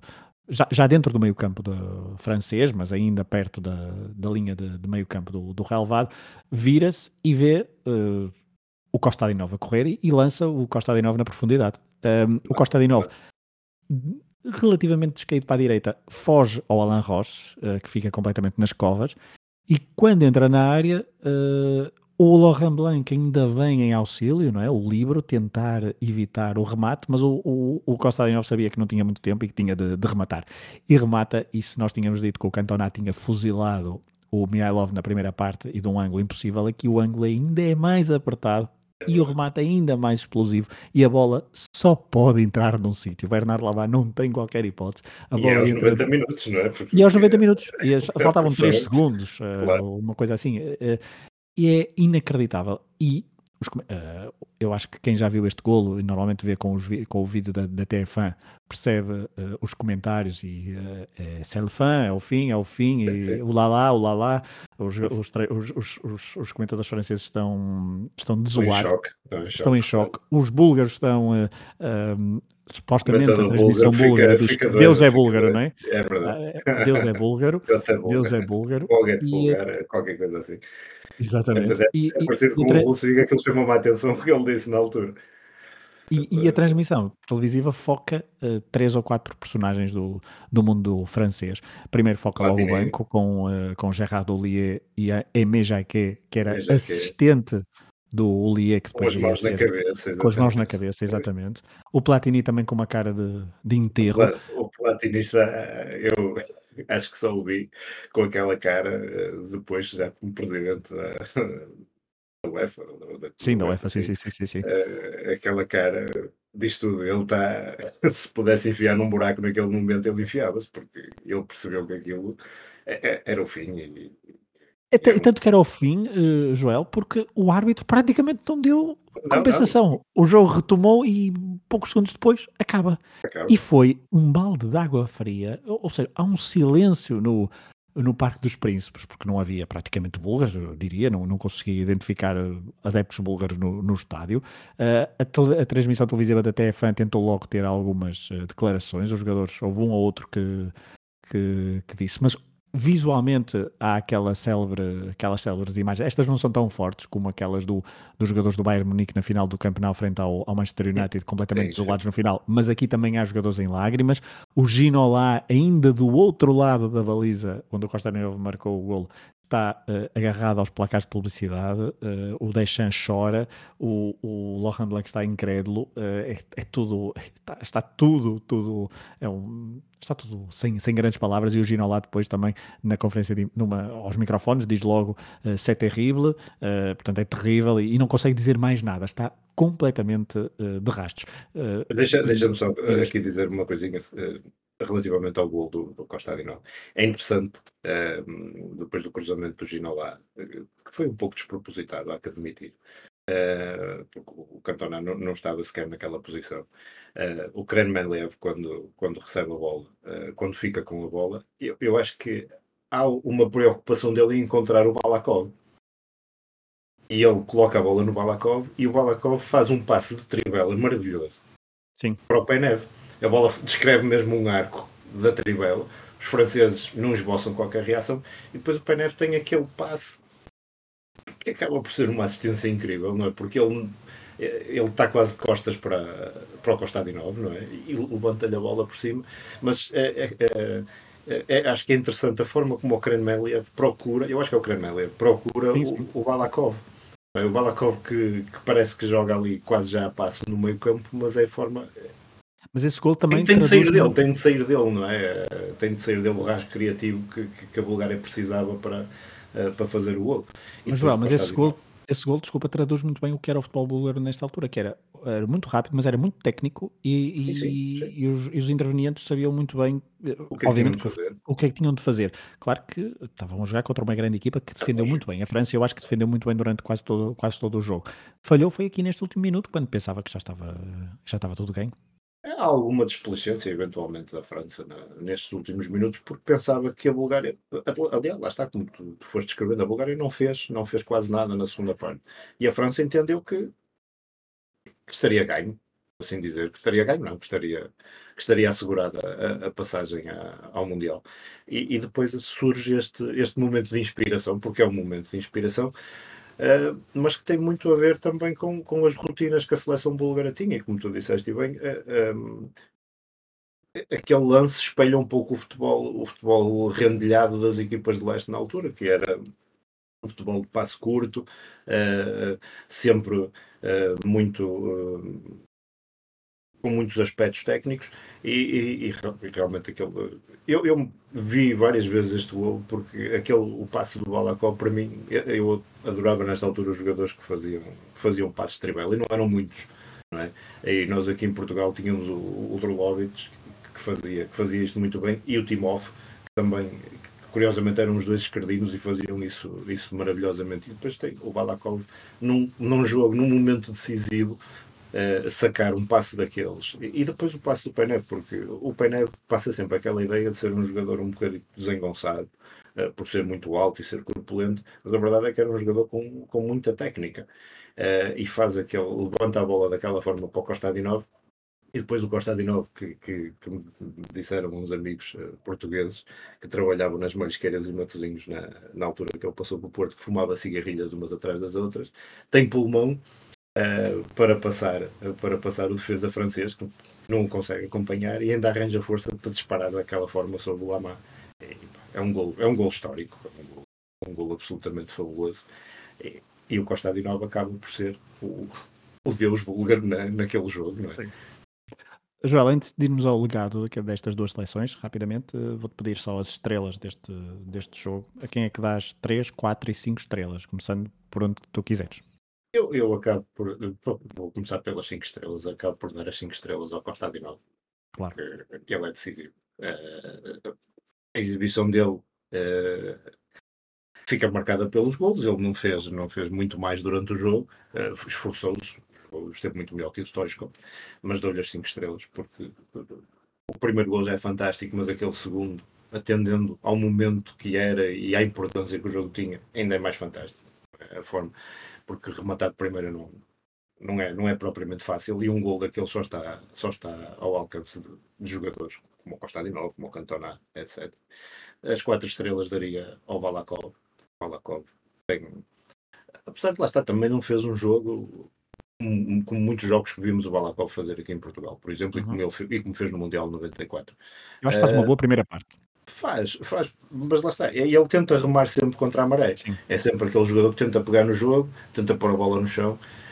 Um, mas o Leskov não, não acompanhou muito e não ajudou muito nessa, nessa, nessa tarefa.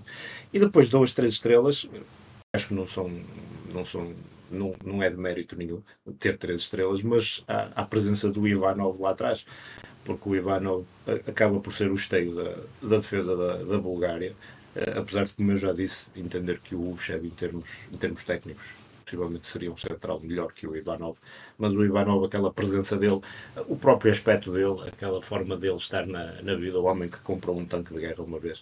Uh, Uhum. depois, de, depois quando, quando regressou à Bulgária uh, e que teve um destino infeliz, como, como, como já, como já referiste.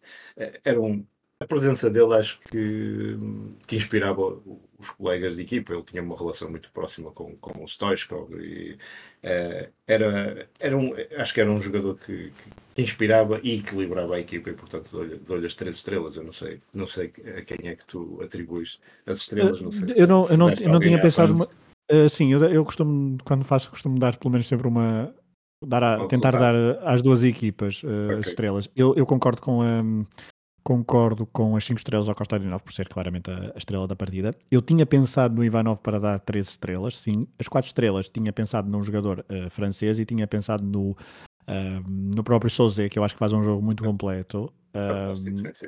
E que está sempre. O próprio Deschamps também faz. O Deschamps é um, é um jogador que eu. Que, que tem aquela imagem, eu acho que não, não é muito bem vista aqui em Portugal, uh, mas ele é um jogador incrível, o Deschamps. É, uh, sim, sim, eu gostava muito mais do Deschamps como jogador, como treinador.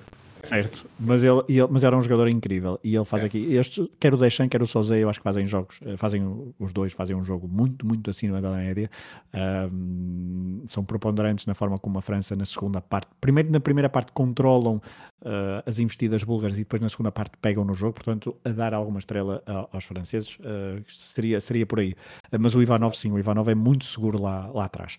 Um, Joel, para terminar, vamos falar do legado.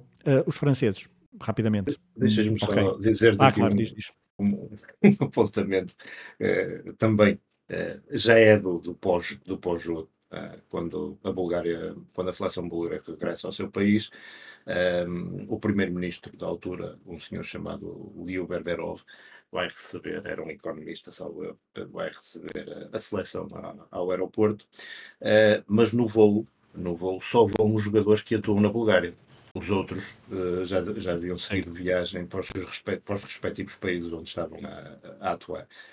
E este senhor, uh, que não percebia muito de futebol, não percebia até nada de futebol, uh, quando os jogadores começaram a sair do avião, e vinham também os jornalistas que acompanharam a equipa, a equipa búlgara, dirige-se a, um, a, uma pessoa que está a sair do avião e diz Costa Dinova, olá, vencedor, salvador, uma coisa assim do género e apressa-se para, para o beijar na cara. Portanto, é um costume típico da, uhum. daqueles países do leste. Uh, Só que ele não beija o Kostadinov, porque o Kostadinov nem sequer está naquele, naquele voo. E acaba por dar um, um beijo na cara a um repórter do canal 1 búlgaro. Uh, e rapidamente alguém da comitiva diz, dá-lhe o toque no braço, e esse não é o Kostadinov, esse é um jornalista e o homem fica muito atrapalhado e pede desculpas em público, diz que se confundiu e tudo mais. E, portanto, isto é, é um, é, um, é, um, é um pormenor ridículo, mas uh, uh, o poder político aqui, uh, quer dizer, tanto, tanto quis fazer, tanto quis ir lá. Tentar aproveitar ao máximo, é? Tentar aproveitar ao máximo e nem sequer sabia quem era o, o Emílio Costa Adinol. O herói da partida. É verdade. E, e, acho que isto ficou, ficou para sempre também na, na memória dos búlgaros. É, é, acho que é um pormenor delicioso também. Sem dúvida. O, o, do lado francês, a nível delegado, acho que é, é muito, é, é, muito conhecido, porque apesar de falharem eh, pela segunda vez consecutiva uma, uma, qualificação para o Mundial, depois de já terem estado fora do Mundial do Itália 90, não foram ao Mundial de 94, mas a partir de 96 nunca mais falharam uma fase final e, obviamente, construíram um. Estão aqui num período muito, não diria hegemónico, mas muito importante do, no futebol mundial, porque são campeões mundiais em 98, são campeões europeus em 90, uh, campeões europeus em 2000, assim aqui é, uh, chegam depois a uma final do Mundial em, um, em 2006, também em, em 2022, são campeões mundiais em 2018, já chegaram a, a, finais de europeus, como por exemplo em 2016, ou seja, a seleção francesa uh, nos últimos anos, nos últimos 30 anos, se quisermos, é uma das grandes dominadoras do futebol mundial, até mais do que outras seleções, até que até esta altura eram mais pesadas em termos históricos, como a Alemanha ou até mesmo o Brasil. Um, o que eu acho que fica mais desta, desta seleção também obviamente que há que destacar Laurent Blanc, Emmanuel Petit, Didier Deschamps e Marcel Desailly, desta equipa que jogou no Parque dos Príncipes em 17 de novembro de 1993, que viria, então são jogadores que viriam a ser campeões europeus e mundiais ainda nesta, no, no final desta década de, de 90. Um, Obviamente que o mais, eh, se calhar o maior legado disto é a relação Gerard Ollier-David Ginola. David Ginola foi completamente crucificado pelo seu treinador, pelo seu selecionador, minutos depois da partida terminar, dizendo que aquele, que ele tinha cometido um crime. Uh, a relação uh, nunca mais foi a mesma. O Gerard Ollier saiu de, de, da seleção francesa, o David Ginola voltou à seleção francesa, chegou a jogar, eu não tenho certeza, eu creio que ele não só faz a qualificação para o Euro e não vai ao Euro 96, mas, mas voltou a jogar pela seleção francesa, mas mesmo assim é, o trauma deste jogo sempre esteve presente na relação do David Ginola com o público francês, com a imprensa e também com Gerard Ollier e inclusivamente já no, no, no, século XXI houve processos judiciais interpostos pelo jogador uh, francês ao treinador que depois escreveu algumas coisas e continuou a dizer coisas sobre este lance. Uh, uh, David Ginola foi completamente crucificado por causa daquele, por causa daquele lance no, no final da partida um, e, de forma não obviamente fazia, injusta. Não fazia, não fazia ideia disso, desse, dos processos judiciais. Isso é... é... foi, foi, bastante, foi bastante longo uh, o, o, processo. O Gerard Odier, já, já entretanto falecido, obviamente, um, uh, sempre teve uma espinha atravessada com, uh, com David Ginolai e com, e com este lance. Um, do lado búlgaro, para terminar, Joel, estamos a falar de uma seleção que iniciou uma série de três fases finais consecutivas, uh, Mundial 94, Euro 96 e Mundial 98. Uh, Toda a gente sabe o Mundial épico que fez em, nos Estados Unidos, com o quarto lugar, curiosamente atrás da Suécia, com quem se tinha cruzado na fase de qualificação, perdendo uh, no jogo de atribuição do terceiro e quarto lugares. O Stoichkov foi o melhor marcador do Mundial, um dos melhores marcadores do Mundial do 94, juntamente com o, uh, o do Salenco, exatamente. Uh, foi bolador em 94. Um, e curiosamente nesse Mundial até começam a perder de forma. Com, uh, com a Nigéria 3-0. Com a Nigéria 3-0. E se calhar nessa altura pensaram: ok, ainda não é este ano que, que, que a Bulgária é vence um é jogo no Mundial, mas depois ganham 4-0 à Grécia e 2-0 à Argentina, já sem o Maradona ganham depois com nos oitavos de final. Do tal, do tal Sirakov, eu tinha ideia que ele, ele marcou okay. contra a Argentina, tenho quase a certeza. Era o número 10 nessa, nessa seleção boa. Era o número 10, é verdade, é verdade. É Era o número 10, para, para se dar o peso da, da, desse jogador na, na seleção. É verdade, uh, é verdade. Ainda, antes de passar a palavra, só dizer que depois ganham nos penaltis, nos oitavos de final, uh, um, frente ao México. Nos penaltis ou no prolongamento? Agora perdi-me. Desculpa, agora uh, estou a falar de memória, mas eu acho eu, que são. Eu, eu diria que... que contra o México eu agora, agora para é, aqui é nos uma... penaltis. Não, é nos, nos penaltis. Eu acho que eles empatam um e um, talvez. Eu acho que é um e um. E depois eles, a Bulgária ganha nos penaltis. Eu creio que é nos penaltis. Foi uma vingança. É, exatamente, é nos penaltis. Uh, um, um e um. Uh, o Stoichkov marca aos 6 minutos e o Aspect marca ao minuto 18. É um jogo onde o Uh, as duas seleções ficam reduzidas ainda na segunda parte a 10. Primeiro o Kremen Liev é expulso e depois é o Luís Garcia do lado, do lado mexicano. Uh, no, não me recordo, mas estou, do jogo, estou, do, do estou jogo a ver o jogo. Ok, do jogo dos quartos Desculpa, de final. Não, não faz mal. No jogo dos quartos de final, ah, acho que é o jogo, o jogo, jogo mais épico da, da seleção búlgara e se calhar da história, mas isso eu já, já te vou perguntar, porque vence 2-1 a Alemanha, a Alemanha campeã em título, uh, e depois perde em frente à, à Itália, dois golos do Baggio, 2-1, uh, para depois jogarem o jogo do terceiro e quarto lugar. Indo então a este legado, a pergunta que eu te faço é, Joel, um, duas perguntas para, para te lançar a parte final deste, deste episódio que já vai longo olhando para o, para o, o 2-1 frente à Alemanha, este 2-1 em, eh, em, França, qual é o jogo que achas mais uh, impactante no futebol, no futebol búlgaro? E se, uh, e se achas que esta geração, super talentosa, os jogadores, de, principalmente do meio campo para a frente, super talentosos, incríveis, se achas que se não tem ganho a esta esta seleção francesa e se não se tem apurado para o Mundial 94 onde faz aquele, aquele, aquele torneio incrível, se achas que depois mesmo uh, se teria a oportunidade de brilhar como brilhou em 94, como em 96 e 98, que fez participações bastante desastrosas, mas se achas que foi mesmo, era a última oportunidade para esta geração estar em ponto rebuçado, que vimos que já tinham 26, 27 anos, mas estarem aqueles jogadores todos do meio campo, do meio campo à frente, se tinham mesmo de estar no Mundial 94 para marcarem uma, uma época do futebol como, como, como fizeram? Assim, sabendo o que aconteceu, eu diria que sim. Uh, sabendo o que depois aconteceu no Mundial uh, e as prestações que a Bulgária teve no Mundial, eu diria que sim. No entanto, eu acho que o jogo com a França acaba por ser mais importante para, para consumo interno para os búlgaros. Uh, o jogo com a Alemanha é uma vitória histórica. No entanto, eu acho que esse jogo, essa vitória com a Alemanha, serve para mostrar ao mundo Uh, porque o Mundial tem outra visibilidade que, que, que, o, que, os jogos de apuramento não têm, não é? Esse jogo serve para mostrar ao mundo realmente quem era a Bulgária e quem era aquela seleção búlgara com tantos jogadores talentosos, uh, mas que as pessoas também há que pensar, não é? O, o fim da, da, da, do, muro de Berlim. o muro de Berlim não, tem, não caiu há muito tempo, quando, quando se dá o Mundial dos Estados Unidos, não é? E havia um desconhecimento muito grande uh, sobre as equipas e sobre as seleções de leste. Uh, e a Bulgária aparecer ali daquela forma no Mundial de 94 deixou, deixou realmente muita gente surpreendida. Um, mas um, é, como, é como te digo, eu acho que a Bulgária, um, esta seleção búlgara, é, é talvez, não é talvez, eu acho que é a melhor seleção búlgara de sempre. Aconteceu naquele momento, não, não conseguiram repetir uh, nada daquilo, nem em 96, nem em 98 e depois no Euro 2004 também. Uma prestação uh, medíocre.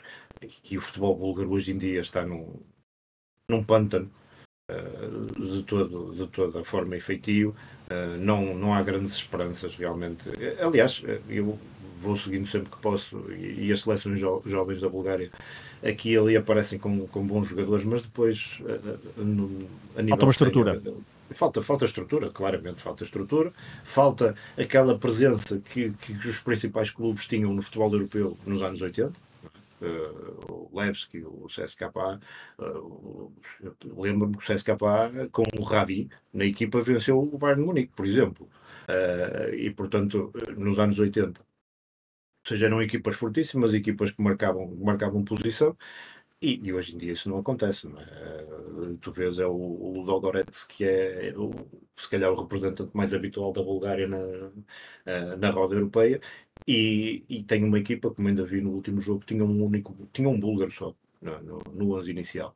Uh, e portanto, esta seleção da Bulgária de 94 para mim é das melhores que eu, que eu vi jogar. Eu, aquele Mundial 94 ainda, ainda me lembro bem de, de, de, muitos jogos, e esse jogo da Bulgária com a Alemanha é fantástico, a Bulgária em 3, 4 minutos dá a volta ao jogo, não é? depois de estar a perder com, com, com um penalti do, do Lothar Matthäus. Um, mas um, é, é, daquelas seleções que, que, fica, que fica para a história fica para a história e custa, custa a compreender como é que uma seleção que teve este momento depois uh, como é que o futebol búlgaro se foi, uh, se foi perdendo, porque se olhares uh, continua a ter bons executantes, porque a seleção veio, a geração que veio a seguir é esta com, com o Berbatov, com, com, com o Iliev, com sei lá, o Petrov, tinha, teve também bons jogadores, mas nunca, nunca mais conseguiu conseguiu se impor como esta seleção como esta seleção se conseguiu. Não sei se foi o fator surpresa. Eu também atribuo isso ao facto de os jogadores búlgaros uh, no bloco de leste terem sido aqueles que tiveram de certa forma uma maior facilidade em sair, porque muitos deles saíram antes do antes do fim do, do, do bloco de leste e saíram alguns deles ainda ou seja, não tinham 30 anos, não é? Não tinham 31 uhum. ou 32 ou 33, como aconteceu com a maioria dos jogadores soviéticos.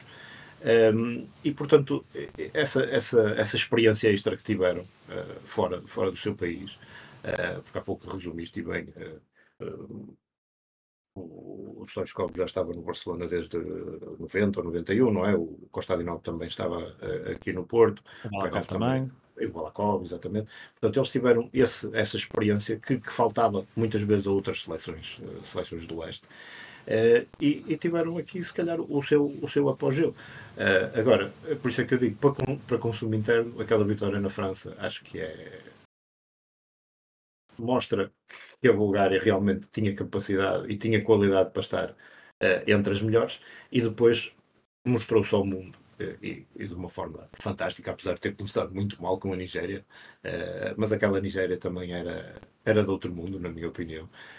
Um, acaba por fazer um Mundial absolutamente uh, fabuloso facto, é como é que um golo praticamente caído do céu neste último minuto, obviamente um golo espetacular, cheio de técnica, mas tendo em conta o que fomos até dizendo do jogo, é, é praticamente caído do céu, consegue determinar o futuro do, de uma geração uh, super talentosa que, uh, e é preciso, e vamos, vamos pôr aqui outra vez a, a, bater nesta tecla, a França deixou para o último jogo, quando já poderia ter batido Israel e a Bulgária aí estava completamente fora da, das hipóteses de, de, ir ao Mundial. O, o, segredo é esse, o segredo é aquilo que tu dizes. É, se a França, a, a França se tem ganho Israel, não estaríamos aqui com esta conversa, não é? E, é isso, e, e, não haveria, e não haveria, se calhar, e é, e é esse o ponto, acho que não estaríamos a falar desta geração búlgara, porque eles aqui tinham 26, 27 anos, uh, no Euro no Europeu de 96 já, já eram um bocadinho mais velhos sim, sim, e, e, hoje, no, e hoje teríamos uma visão completamente e, e, hoje teríamos uma visão completamente diferente de, de, toda esta geração que viveu de facto um Mundial e um verão épico em 1994 e, mas pronto, mas o futebol é, é feito Cra Craques esses que, só aqui um apontamento que eu estava a ver aqui, os apontamentos que tirei, esqueci-me de dizer isto, craques esses que no final do jogo com a França foram festejar para uma discoteca francesa e quem é que estava na discoteca? O Romário o colega do, que depois. Não, não acredito. o Romário numa discoteca, não o, acredito. O Romário numa discoteca francesa, onde estava também uh, o Prince, o Prince, o cantor. E portanto. O, Tudo boa gente. É verdade, um conjunto de craques, craques búlgaros, o Romário. Pá, eu acho que o Romário não sei o que é que estava lá a fazer, não sei se tinha ido, estava, não sei se tinha da França tratar uma lesão ou qualquer coisa, mas a verdade é que estava lá, uh, não devia ser uma lesão muito grave, estava lá na, nessa tal discoteca e estava lá o Prince também, e portanto isso foi, foi para fechar com chave de ouro uh, os festejos búlgaros em, em, em, em território francês, uh, com mais uma, uma bicadela do Stoichkov, que disse que os franceses eram galos com cabeças de galinha. Uh, pronto, Stoichkov sempre no seu melhor, sempre à, à procura de, de, de, de, confrontos, sempre à procura de espicaçar o adversário. E ele depois teve essa tirada fantástica no, no, fim, no fim do jogo. E é assim Mas porque já havia alguma crispação, que tu, como, Diz tu disseste, como tu disseste bem, porque já havia alguma crispação ali no final entre, entre os jogadores, não é? Sim, sim, claro. Referiste isso há pouco e, e depois o Stoichkov fechou com este, com este apontamento pessoal muito, muito a Stoichkov, digo eu. Joel, eh, muito obrigada por eh, ter estado aqui a, a, a recuperar as histórias, histórias deste, deste jogo. Foi um, foi um prazer eh, este teu regresso aqui ao Matraquilhos. Obrigado, Pedro. É sempre um prazer, é um, é um gosto enorme falar, falar contigo e, e participar no Matraquilhos. Para mim é, é, é, uma honra enorme. Muito obrigado. Obrigado nós. E é, uh, então foi debaixo, não de chuva púrpura, uh, que uh, Costa de Novo marcou este, este golo épico que, que, colocou a Bulgária no Mundial 94, mas uh, se encontrou o Prince e o Romário nas discotecas de Paris, certamente que houve festa uh, bem longa durante toda a noite e depois o verão foi mesmo louco de 94 para a seleção búlgara. 30 anos depois Uh, estamos, estivemos aqui a recordar então o jogo que mudou a vida da seleção búlgara e que criou um ligeiro trauma na seleção francesa, mas um trauma mesmo assim foi rapidamente curado porque quatro anos depois sagraram-se em casa, também em Paris, mas noutro estádio, Saint-Denis, campeões uh, do mundo. Um abraço a todos e até ao próximo episódio do Matraquilhos.